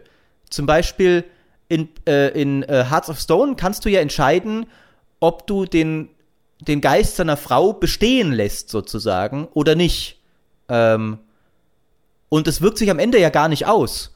Also man würde ja eigentlich denken, wenn die, wenn es den Geist noch gibt, würde Olgerd am Ende sagen, ja, dann gehe ich jetzt mal zurück in dieses Haus und versuche das irgendwie beizulegen. Aber das erwähnt er gar nie, dass sie noch existiert. Ähm, und genauso war es in, in Blood and Wine, wo am Ende eigentlich immer so, du kannst die, die Sienna retten und, und erlösen, aber den Detlef nicht, obwohl dabei ist sie doch eigentlich viel garstiger gewesen und war viel mehr an allem schuld ursprünglich. Das waren so Dinge, die haben mich ein bisschen genervt, aber gleichermaßen ist es halt auch Witcher, wo halt nicht immer alles so nach deinem Wunsch funktioniert, die Welt. Ja, ich äh, kann das total nachvollziehen. Ich bin persönlich nicht so ein, also ich brauche nicht immer diese super, ähm, also für mich ist eine linear erzählte gute Geschichte manchmal mehr wert als eine okaye Geschichte, mhm. wo ich Entscheidungen treffen kann. Ähm, und ich finde auch in äh, dem Hauptspiel von äh, The Witcher 3 war das Entscheidungsdesign jetzt oft, also allein was für banale Entscheidungen darüber äh, quasi Ciris Schicksal besiegeln. Das ich, ich stimme also beziehungsweise du hast es ja schon gesagt, Maurice, es ging ja auch darum, so ein bisschen die Leute halt nicht zum Safe Game abusen ähm, zu verleiten, aber das halt eine Schneeballschlacht, die ich mit ihr mache, oder ob ich mit ihr in Magierzimmer reingehe oder ob ich, bevor ich irgendwas mache, noch mal kurz mit ihr bei ihrem Vater vorbeischaue, dass das darüber entscheidet, ob sie Kaiserin von Nilfgaard wird oder nicht, ob sie am Ende in dieser nicht interaktiven Sequenz halt stirbt oder nicht im ewigen Frost, wo ich man bis heute ja nicht weiß, was sie da eigentlich macht. Ähm, boah, also ich habe mir ich habe mir das vorher alles durchgelesen, von daher bin oh. ich ein oh. grausamer grausamer Abuser eines Wikis, aber ich hätte mich auch richtig geärgert, ähm, weil ich finde, man hat in all diesen Situationen, wo man über Ciris Schicksal entscheiden kann, auch gute Gründe, das halt zu dem Zeitpunkt nicht zu machen. Zum Beispiel aus Dringlichkeit zu sagen, nee, wir gehen jetzt nicht zu deinem Vater, das können wir vielleicht ja später nochmal machen. Ah, nee, denkst du, geht nicht aus hm. irgendeinem Grund. Man also, kann dann auch nicht mehr zum Kaiser. Da habe ich zwei Meinungen dazu. Äh, prinzipiell finde ich es eigentlich sehr cool, wie sie das gemacht haben. Dass halt so von wegen, dass sie nicht ganz so telegrafieren, so von wegen, Achtung, Major Story Entscheidung incoming, sondern dass es sich so ein bisschen natürlich daraus ergibt, welche Art von Ziehvater du sozusagen im Lauf des ganzen Spiels zu ihr warst.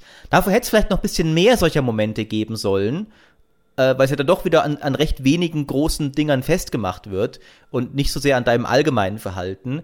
Aber so diese Herleitung, so von wegen, wenn du halt ihr sie aufgebaut hast im Lauf der Story, dann hat sie auch die innere Kraft, das am Ende durchzuziehen.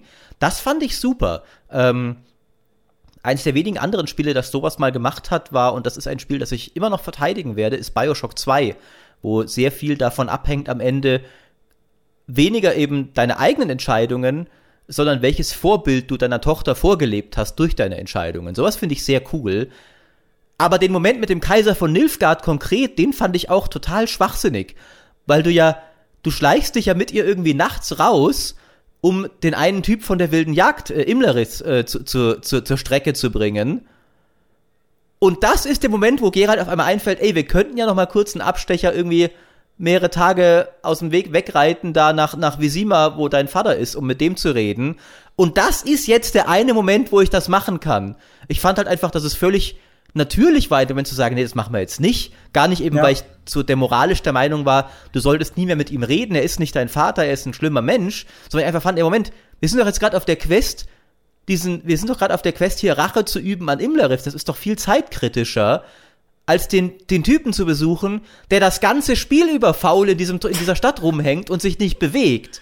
Das fand ich einen sehr komischen, wichtigen Entscheidungsmoment. Ich fand dann wiederum, die Entscheidungen im Gespräch selber fand ich cool. Dass zum Beispiel halt auch eine Auswirkung darauf auf das Ende, äh, ob Ciri eben Selbstvertrauen hat, ist ja zum Beispiel, ob du dich bezahlen lässt dafür, dass du sie gefunden hast oder nicht. Das finde ich zum Beispiel ist natürlich. Das finde ich ist erstmal so eine Entscheidung, wo du vielleicht erstmal nicht siehst, okay, die ist mega wichtig, aber wo man finde ich hinterher schon, okay, klar hat sie das gesehen, so von wegen wie ich mich da verhalte. Das hat eine Auswirkung. Das fand ich gut. Ja. Ähm, aber, aber, aber theoretisch hätte er auch danach sagen können, hey, äh, ich brauche das Geld, um die Armee aufzubauen, die wir gegen, gegen äh, Eredin zu, zu Felde führen. ja, das, das stimmt, das stimmt.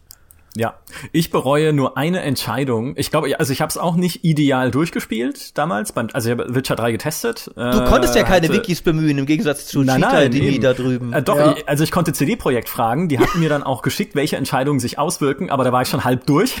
Ah, ah damn it, ja, die konnte ich halt dann nicht mehr rückgängig machen. Aber äh, was ich, äh, wo, was mich bis heute echt wurmt, ist, dass ich in Blood and Wine, das ist auch das, was ich vorhin angeteasert habe, das Märchenland verpasst habe ich habe irgendeine Entscheidung getroffen, die dazu führt, dass ich nicht in diese Märchenwelt komme. Ich kenne sie natürlich jetzt inzwischen. Ach, ich, ich wusste gar nicht, dass das geht, dass man die komplett das verpassen geht. kann. Irgendwo hast du den, also irgendwo gibt es einen Zweigpunkt, wo du sagen kannst, äh, ich gehe irgendwo anders hin. Ich weiß nicht genau, worum es geht in dem ah. Moment, aber dann äh, komme ich da nie hin und ich habe mich die ganze Zeit gefragt, wo ist denn dieses Märchenland? Wo ist denn dieses Märchenland? Wo ist denn? Oh, okay. Und dann nachgelesen. Ach so, da hätte ich hier sagen müssen auf ins Märchenland quasi. Also so heißt es natürlich nicht, aber und dann war ich da nie dort. Dann kannst du auch oder ich habe es einfach kein, übersehen. Das kann auch sein. Dann kannst du auch gar kein gutes Ende haben, oder? Ich Weil weiß das, nicht mehr, wie das, das brauchst du hat. doch da. Du musst ja dann da, du triffst ja da erst Ciana und redest mit ihr so ein bisschen.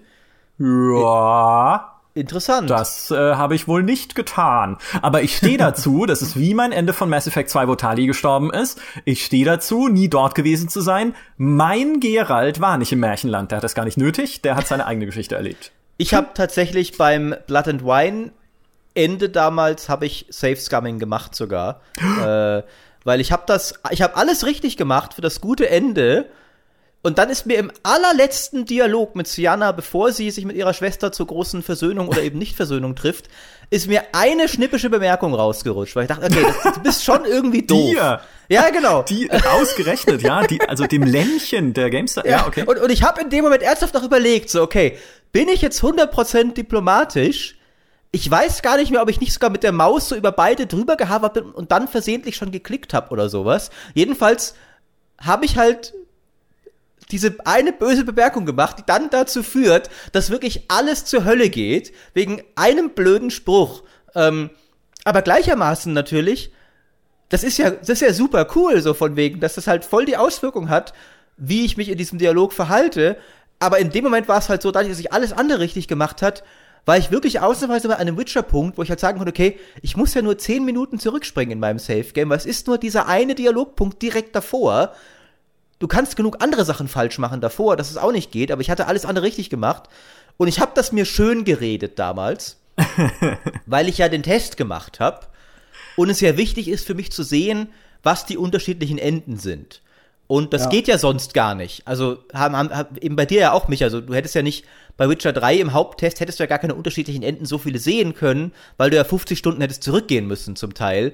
Und ich habe auch bei Blood and Wine damals bei ein zwei Dingern habe ich dann einfach CD Projekt gefragt, was wäre denn passiert, wenn ich das gemacht hätte, weil äh, das hatte im Test dann auch ein paar komische Bugs dann damals, so dass ich manche Stellen irgendwie nicht gescheit durchkam. Ähm, aber in dem Moment konnte ich halt, da habe ich gesagt, ja, als Tester ist es doch wichtig, wie unterschiedlich die Enden ausfallen. Ah, sehr unterschiedlich sogar, sehr gut. Und jetzt habe ich endlich auch mein Wunschende. Was für ein schöner Nebeneffekt äh, meiner, meines Pflichtbewusstseins als Tester. Und so habe ich mir das schön geredet. Shame. Ja. Ja, einfach nur, einfach nur äh, schämlich.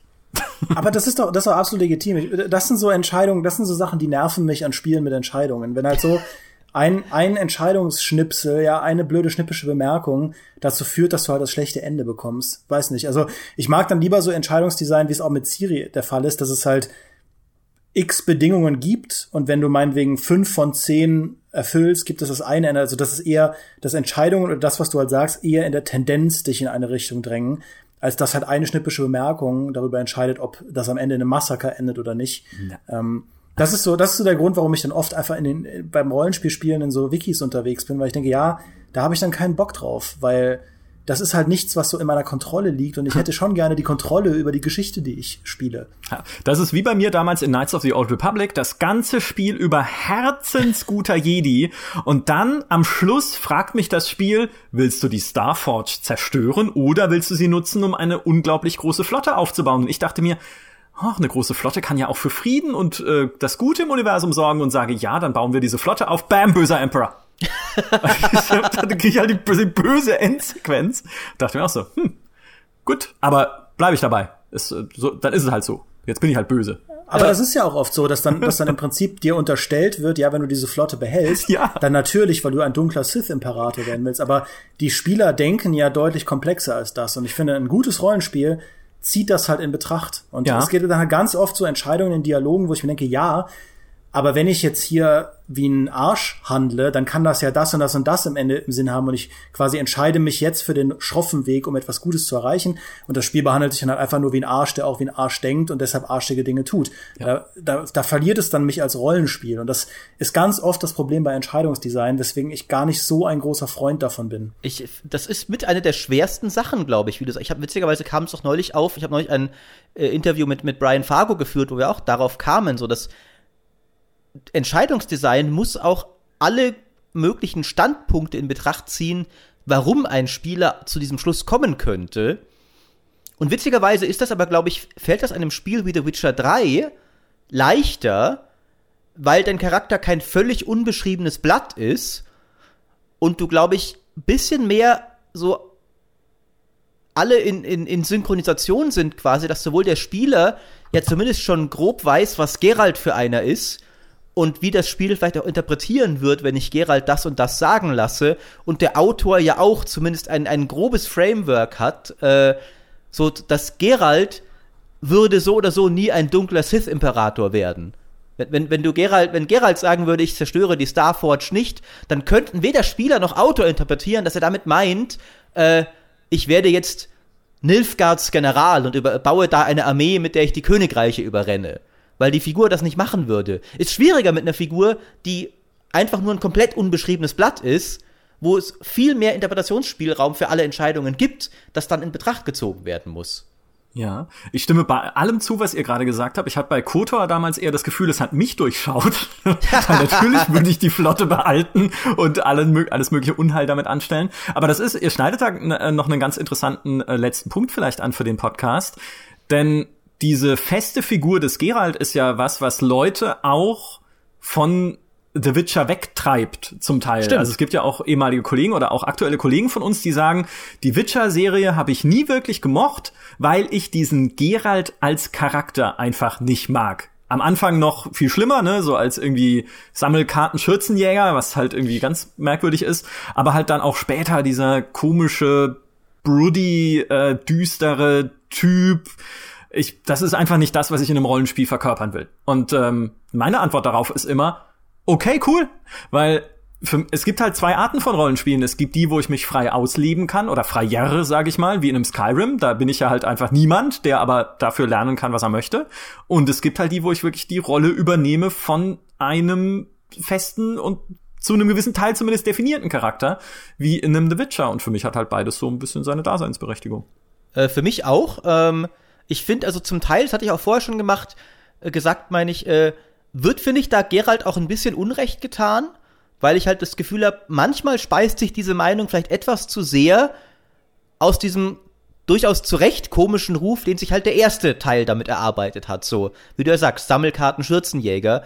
Was halt, finde ich, aber sehr weit davon weg ist, wie Geralt im dritten Teil und eigentlich ja auch sonst in den meisten Dialogen des ersten und zweiten Teils ist.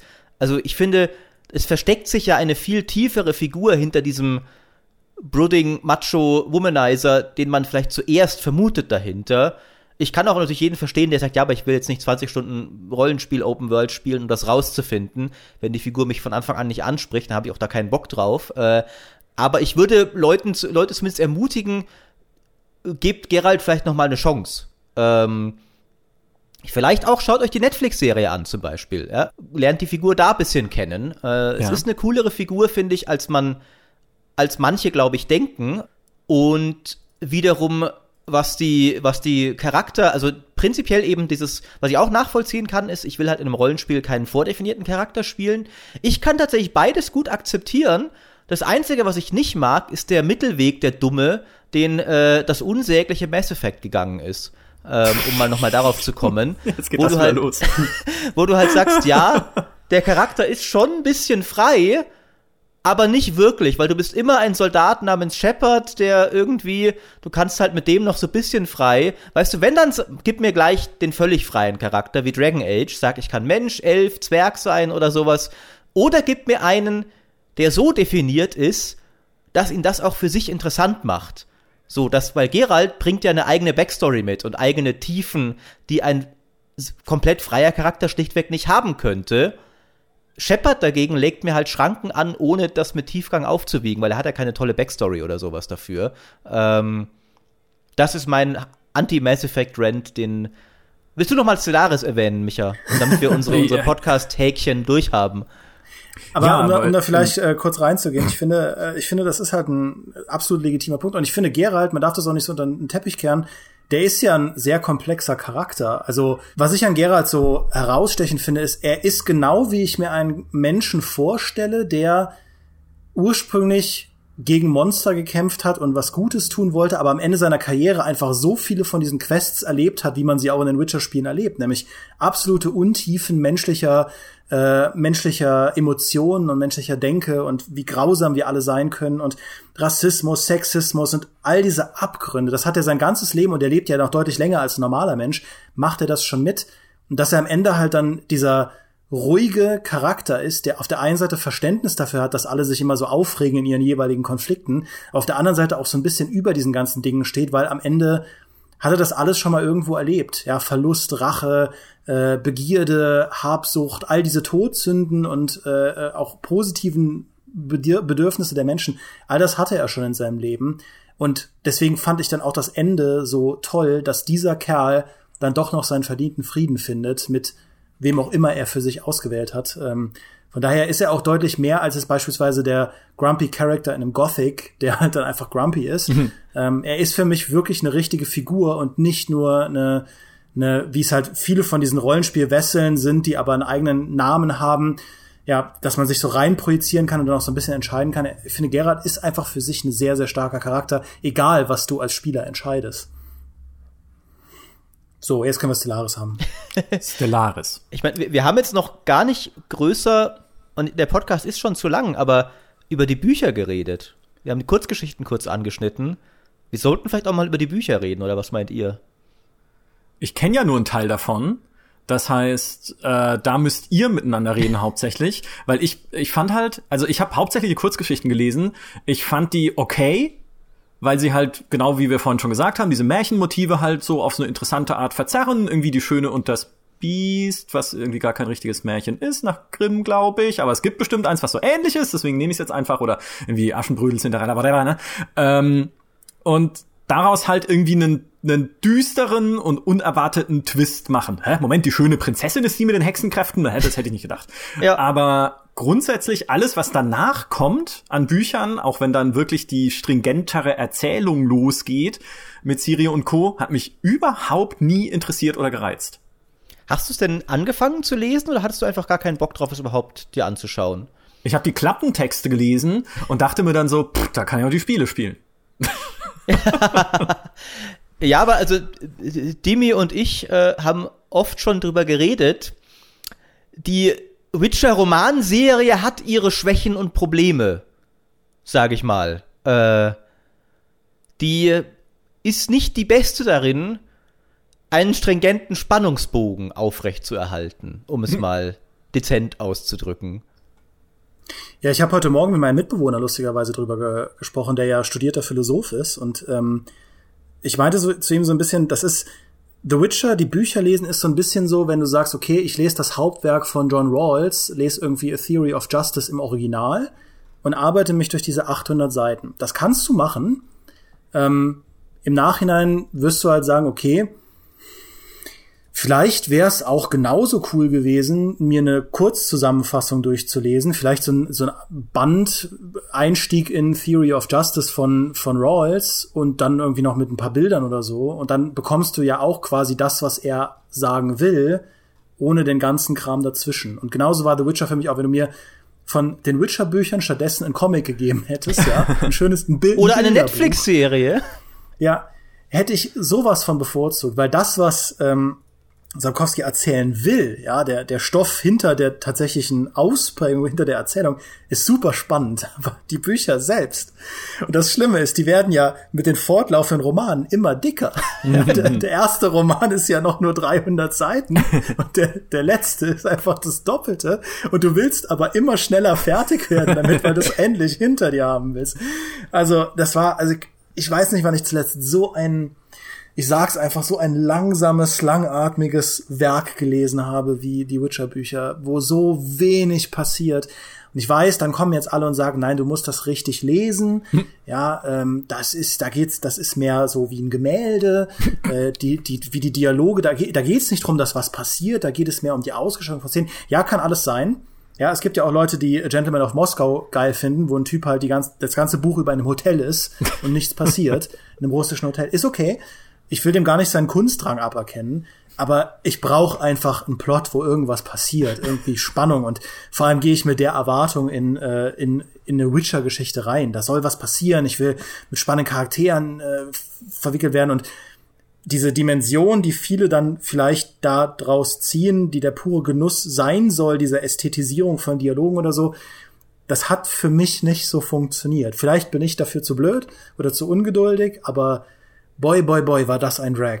Ich habe mich auch oft gefragt bei den Büchern, wie die sich im Original lesen, weil ich manchmal das Gefühl hatte, okay, das sind jetzt Dialogkonstrukte, die irgendwie auf Deutsch übersetzt so ein bisschen komisch manchmal klingen. Aber ich habe ja keine Ahnung von der polnischen Sprache, habe auch sonst noch nie was gelesen, was aus dem Polnischen übersetzt wurde überhaupt. Ähm, da war ich oft neugierig drauf. Ich finde, die Bücher sind witzigerweise, kann man sehr vergleichen mit dem ersten Witcher-Spiel. So, dass da sehr viel Cooles drinsteckt. Eben eine coole Welt, coole Figuren, coole, coole Ideen, coole Geschichte auch eigentlich. Ähm, aber das, wo er sich schwer tut, ist quasi das Gameplay. Also bei, bei Witcher Spiel ist dann sowas wie das Kampfsystem und bei den Witcher Büchern ist es das, der Teil des Autorenhandwerks, der ein Buch zu einem Page-Turner macht. Also, dass du wirklich immer weiter liest und nicht aufhören willst. Ähm, und es zieht, wie die Spiele, finde ich, auch seine eigene Faszination aus dieser Welt, aus dieser auch recht coolen Vermischung, finde ich, aus politischer Intrige und Abenteuergeschichte, die es äh, so hat, die viele andere Serien sind oft immer eins oder das andere. So auch Game of Thrones ist dann irgendwann viel mehr Politik als eben Abenteuergeschichte. Witcher ist irgendwie so ein bisschen beides. Ähm, ich hatte da schon meinen Spaß beim Lesen, aber es ging mir auch so, dass es schon, du hast einfach gemerkt, das ist, äh, das ist recht langatmig geschrieben. Ähm, das ich frage mich auch, wie die, wie die Gedankengänge waren, ja, wenn du sagst, okay, als Autor, ja, boah, ich schreibe jetzt diese Schlacht von Brenner, das ist so dieser große Konflikt vom Krieg gegen Nilfgaard, da geht, knallt richtig was aufeinander. Ich glaube, ich nehme da jetzt einfach als Hauptcharakter dieser Schlacht einen General von Nilfgaard, der auch am Ende der Schlacht stirbt und vorher noch nie vorkam. Und dann beschreibe ich das ein bisschen aus Sicht von dem und dann, ja, gut, ich habe jetzt springe ich einfach mal 60 Jahre in die Zukunft und erzähle die Schlacht auch aus Sicht von einer Überlebenden, die damals mitgekämpft hat. Und ja, jetzt glaube ich, ah, ich glaube, ich baue noch eine neue Figur ein, die auch noch nie vorkam und erzähle noch ein bisschen das Schlachtgeschehen aus ihrer Sicht. Und ähm, was war noch mal meine Hauptfigur eigentlich? Und dann überlegt er so ein bisschen, ach, das, da komme ich in 100 Seiten nochmal zu. Und dieser Battle of Brenner, der, der findet ja so abseits statt, allein von, von dem, was halt wichtig ist für die Story. Und so ist halt dieses ganze Buch so, hey, wie wär's, wenn wir jetzt einfach mal nach Camelot springen? Und jetzt geht's aber um eine Traumdeuterin, die, äh, und wir reden mal ein bisschen über ihren Alltag als Traumdeuterin. Und dann taucht Ciri da plötzlich auf und dann, es ist so verworren und ähm, das hat mich völlig verloren. Äh, also ich meine, es springt ja sogar in, in Perspektive von irgendwelchen Archäologen, die tausend Jahre später irgendwelche Dinge ausgraben. Und ich weiß, das klingt jetzt vielleicht eine Zusammenfassung super cool, weil es kreativ ist und das ist, ist auch kreativ. Aber du willst irgendwann auch wissen, wie es denn jetzt mit Ciri weitergeht, die gerade in Gefangenschaft ist von einem irren Kopfgeldjäger, der sie aufs Grausamste schändet und der all ihre Freundinnen und Freunde umgebracht hat. Das will man eigentlich gerade wissen, statt 300 Seiten zu lesen, wie sich irgendwer irgendwo unterhält, 800 Jahre in der Zukunft. Ja, hat so ein bisschen was von Star Wars 8, ne? Gehen wir doch noch mal nach Canto Byte. Ja, genau, genau. Ja, dieses, diese Bücher sind viel zu sehr wie Canto Byte. Oh boy. äh, ich, ich glaube, um, um den Gedanken zu verstehen, äh, muss man einfach den Autor verstehen. Der, jedes Interview mit dem ist großartig. Als er gefragt wurde, wie gehen Sie mit Kritikern um, hat er gesagt, ich scheiß auf sie. Und äh, also alles, ich, ich würde, also na, neben Henry Cavill, ja, noch jemand, mit dem ich wirklich gerne mal ein Interview machen würde, der hat sich ja bei vielen Spielefans auch unbeliebt gemacht, indem er halt, er ist offensichtlich, kann mit dem Medium Videospiel nicht so viel anfangen. Und persönlich finde ich, das kann man halt einem älteren Autoren auch mal verzeihen. Also das ist halt nicht seine Welt und da muss man dann nicht gleich sagen, oh, was für ein schlimmer Typ, dass er Videospiele nicht geil findet. Ähm, aber der ist ich musste immer so lachen bei jedem Interview, das ich mit dem gelesen habe, dass er irgendwie die erste Witcher-Geschichte hat er ja für so einen Kurzgeschichtenwettbewerb eingereicht. Ähm, und ich weiß nicht mehr, was das Limit war. Es waren irgendwie 30 Seiten oder ich weiß es nicht mehr. Also irgendwas in dem Bereich, ne? Und er in, in, in, dem Interview mit Eurogamer hat irgendwie erzählt, so ja, 30 Seiten, äh, das, ich, ich war ja erstmal schockiert. Ich habe Liebesbriefe geschrieben, die länger waren als das. Oh ja, ihr hättet mal sehen sollen, wie ich früher bei den Frauen ankam. Mit Worten kriegt man sie immer. Und ich immer so, was erzählst du denn da? Aber ich musste so lachen einfach, wie der Typ einfach loslegt. Also, ich glaube, das ist einfach ein Typ, der schreibt halt, was er gerade geil findet und scheißt halt drauf, ob du es auch geil findest. Und witzigerweise ist ja oft so dann auch gute Fantasy entstanden. Ich meine zum Beispiel Tolkien hat er offensichtlich auch nicht für den Mainstream-Massenmarkt geschrieben. Wenn er jetzt sagt, ja, hier kommt jetzt mal ein Gedicht von Tom Bombadil rein, weil ich gerade Lust habe, ein Gedicht zu schreiben, dann ist das halt so. Deal with it. Äh, und ich glaube, ein ganz ähnliches Mindset hat auch die Witcher-Bücher zur, zur Welt gebracht. Und auch die Spiele. Ja, Weiß man nicht, zum ne? Teil also, vielleicht. Zum Teil. Das erste auf jeden Fall. Genau, wollte ich gerade sagen. Das erste ist ja entstanden aus CD-Projekt, einem äh, einer Vertriebsfirma für CDs in Polen, die dann gesagt haben, äh, unter anderem Baldur's Gate übersetzt und so auf Polnisch, was sehr erfolgreich war, und dann gesagt haben, Moment mal, wir könnten doch auch mal unser eigenes Rollenspiel entwickeln und äh, machen das jetzt einfach, das ziehen wir jetzt durch und äh, da, dann wird's halt so gut wie es wird, ne? Und ja. dann ist und jetzt wir, wir machen das, das äh, wir basieren das sozusagen auf unserem polnischen National-Fantasy-Epos, was ja auch eine gewagte Entscheidung ist, ne? Die die Witcher-Lizenz hat dem Spieler erstmal außerhalb Polens nicht viel gebracht, wahrscheinlich. Äh, ja. Uh, statt dass man sagt, okay, wir machen irgendwie eine klassische D&D-Fantasy-Welt oder sowas. Ähm, und ich, ja. ich, ich finde dann wiederum, bei, bei, bei The Witcher 3, also die Serie ist dann schon auch im positiven wie im negativen Sinne ein bisschen mainstreamiger geworden. Also Witcher 3 ist ein hervorragendes Spiel. Ich würde es jetzt nicht mehr unbedingt als ein rebellisches Spiel oder sowas bezeichnen. Das so, wir machen unser eigenes Ding und scheiß drauf, was alle denken. Äh, Witcher 1 war das aber, finde ich noch. Naja, wo halt mhm. immer noch so ein bisschen dieser Anarcho-Geist durchkommt, ist, wir haben es ja auch schon ein paar Mal mit den Entwicklern selber besprochen im Podcast, sind halt bei solchen Nebenquest-Sachen, wo du dann denkst, okay, so wie der Dreier mit Triss und Jennifer, ja. wo du dann halt ne, entsprechende Enttäuschung erlebst, oder der Käse-Dungeon oder so. wo du, das sind halt Sachen, die vielleicht gefühlt, es ist wahrscheinlich unfair, das zu sagen, aber die bei Großstudios aus dem amerikanischen Raum heute nicht mehr so sehr vorkommen würden, weil dort alles viel zu stromlinienförmig produziert werden muss, zum Teil, äh, um erfolgreich zu sein und pünktlich fertig zu sein und äh, irgendwie die Erwartungen zu erfüllen. Und da denkst du halt, okay, da sitzen halt immer, immer noch ein paar, inzwischen ein paar hundert, also nicht alles Spinner, aber halt doch ein paar Leute dabei, die halt einfach Bock haben, auch mal was Ausgefalleneres zu machen. Und das sind nämlich auch genau die Sachen, finde ich, die ein The Witcher, auch ein The Witcher 3, so extrem abheben von allem anderen, auch im Rollenspielbereich, was ich so gespielt habe. Du sitzt halt nach The Witcher 3 da und denkst dir, es gibt Dinge in diesem Spiel, die werde ich nie vergessen. Die gibt's natürlich auch in anderen Spielen, aber so konzentriert coole Momente und denkwürdige Sachen wie in The Witcher 3 habe ich echt selten erlebt in meiner Spielerlaufbahn. Außer in Stellaris natürlich, aber das läuft außer Konkurrenz und ich muss es ja erwähnen, damit natürlich. die Polizei nicht gerufen wird. Aber es ist, also die Leuchtturmszene, das Theaterstück, der Song von äh, Priscilla oder wie sie heißt und so weiter. Es sind halt so viele tolle Sachen drin und du merkst halt einfach so dieses Herzblut, was dann da drin steckt. Wie sind wir jetzt auch die Fässer, die Fässer ah. in Skellige ja, auch, ne?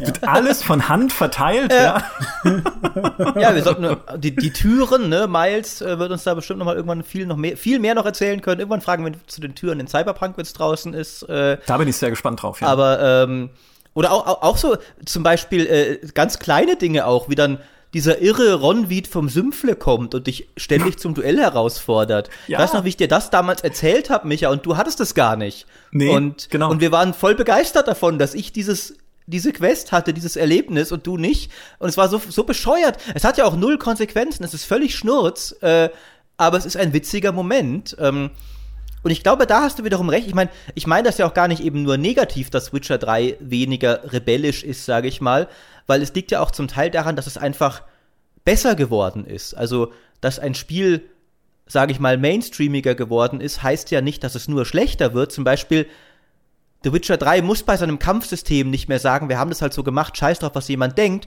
weil das Kampfsystem viel besser ist als das aus dem ersten Teil. ähm, und da, da, hat es halt dann weniger rebellischen Indie-Geist, aber es ist dafür ein besseres Spiel. Deswegen, also das kann ja auch eben in die Richtung mal gehen.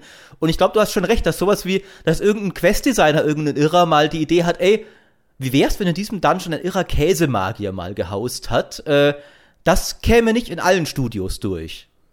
Ja, nicht mehr zumindest, glaube ich. Ja. Also früher, früher war das schon, ja eher also, so ein bisschen, ja. Ich meine, genau. Baldur's Gate 1 und 2 hatte ja auch teilweise ziemlich albernen Humor. Das vergisst man heutzutage gern, wenn man die so auf dieses, äh, äh dieses, dieses Ped Pedestal, was ist das deutsche Wort halt so? Hallo. Er, erhebt halt auf, auf diesen Rollenspielthron. Podest, ja. genau. Äh, auf diesen Rollenspielthron.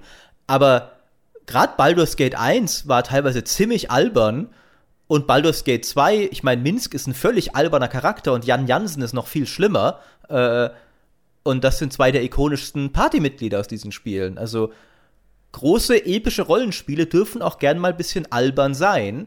Ähm, und das traut sich halt Witcher 3 auch ab und an zumindest. Oder auch mit der Party zum Beispiel, die ja großartig war, die, die Sause des toten Mannes, über die wir schon geredet haben. Ja. Ein wundervolles Schlusswort, denn auch große epische Podcasts wie dieser hier dürfen manchmal ein bisschen albern sein, aber nicht zu viel. Ja, immer genau im richtigen Maße, würde ich sagen. Ja, ich finde, wir sind auch immer sehr seriös hier. Und natürlich, ja. es ist ja quasi äh, einerseits eine Therapie, eine Therapiesitzung und aber auch natürlich zum Lernen da für die Menschen, die uns zuhören. Ja, klar. Damit sie äh, eines Tages vielleicht einfach noch klüger sind, als sie sowieso schon sind, weil sie den GameStar Podcast hören. Wow. Das war eine super extra lange Folge zu The Witcher. Ich glaube, wir könnten echt noch tagelang weiterreden über das Spiel und über unsere Lieblingsmomente und über irgendwie tausend Details. Es ist witzig, weil meine Freundin hat jetzt, wie gesagt, gerade Witcher 2 und 3 gespielt und hat so viele Sachen wieder erlebt, die ich aber schon wieder vergessen hatte und oder gar nicht erst erlebt hatte irgendwie damals bei den Tests, dass ich jetzt wieder denke, jetzt muss ich es eigentlich noch mal spielen. Und dann, dann machen, wir, wir noch einen Witcher Podcast. Drüber, ja. Genau, dann machen wir wieder. Jeder von uns macht jetzt immer so intervallmäßig eine so eine Witcher Session einmal durch von eins bis drei und dann machen wir wieder einen Podcast mit neuen Update Eindrücken. Ich habe jetzt auch wieder bisschen Bock aufs Dreier zumindest gekriegt, muss ich zugeben, ja. Äh, ja. Ah. Na dann. Naja, jetzt, jetzt müssen wir schon irgendwas finden, wo ihr eine riesige Wissenslücke habt und dann muss es auch ähnlich ambitioniert das sein. Das stimmt. Also, ja, hast du Rainbow Six. Ja, wir lassen, wir lassen Maurice alle Gothics spielen, inklusive Arcania. Oh ja! Oh! Ja. Aber nee, Michael, Moment, Arcania. du kannst den Penshorn dazu zwingen, weil du ihn bezahlst dafür. Ich bin nicht in deiner komischen Plusabteilung. Lass Eines das irgendwie Tages, Peter oder sowas machen. Eines äh, Tages, äh, ja, Peter weiß natürlich die Vorzüge der Gothic-Serie schon lange zu schätzen. Ja, aber eines Tages kriegen wir dich dazu und wenn es in einem Livestream ist oder sowas. Ja. Irgendwann Irgendwann kriegen ich wir Muckis in Gothic. Wir haben eine Mission. Schreibt uns in die Kommentare, was der beste Weg sein wird, sie zu erfüllen. Aber erfüllen werden wir sie. Das war's für dieses Mal vom Podcast. Vielen Dank an alle, die zugehört haben. Vielen Dank, Timmy. Vielen Dank, Muckis. Und bis zum nächsten Mal. Macht's gut. Ciao. Ciao. Adios.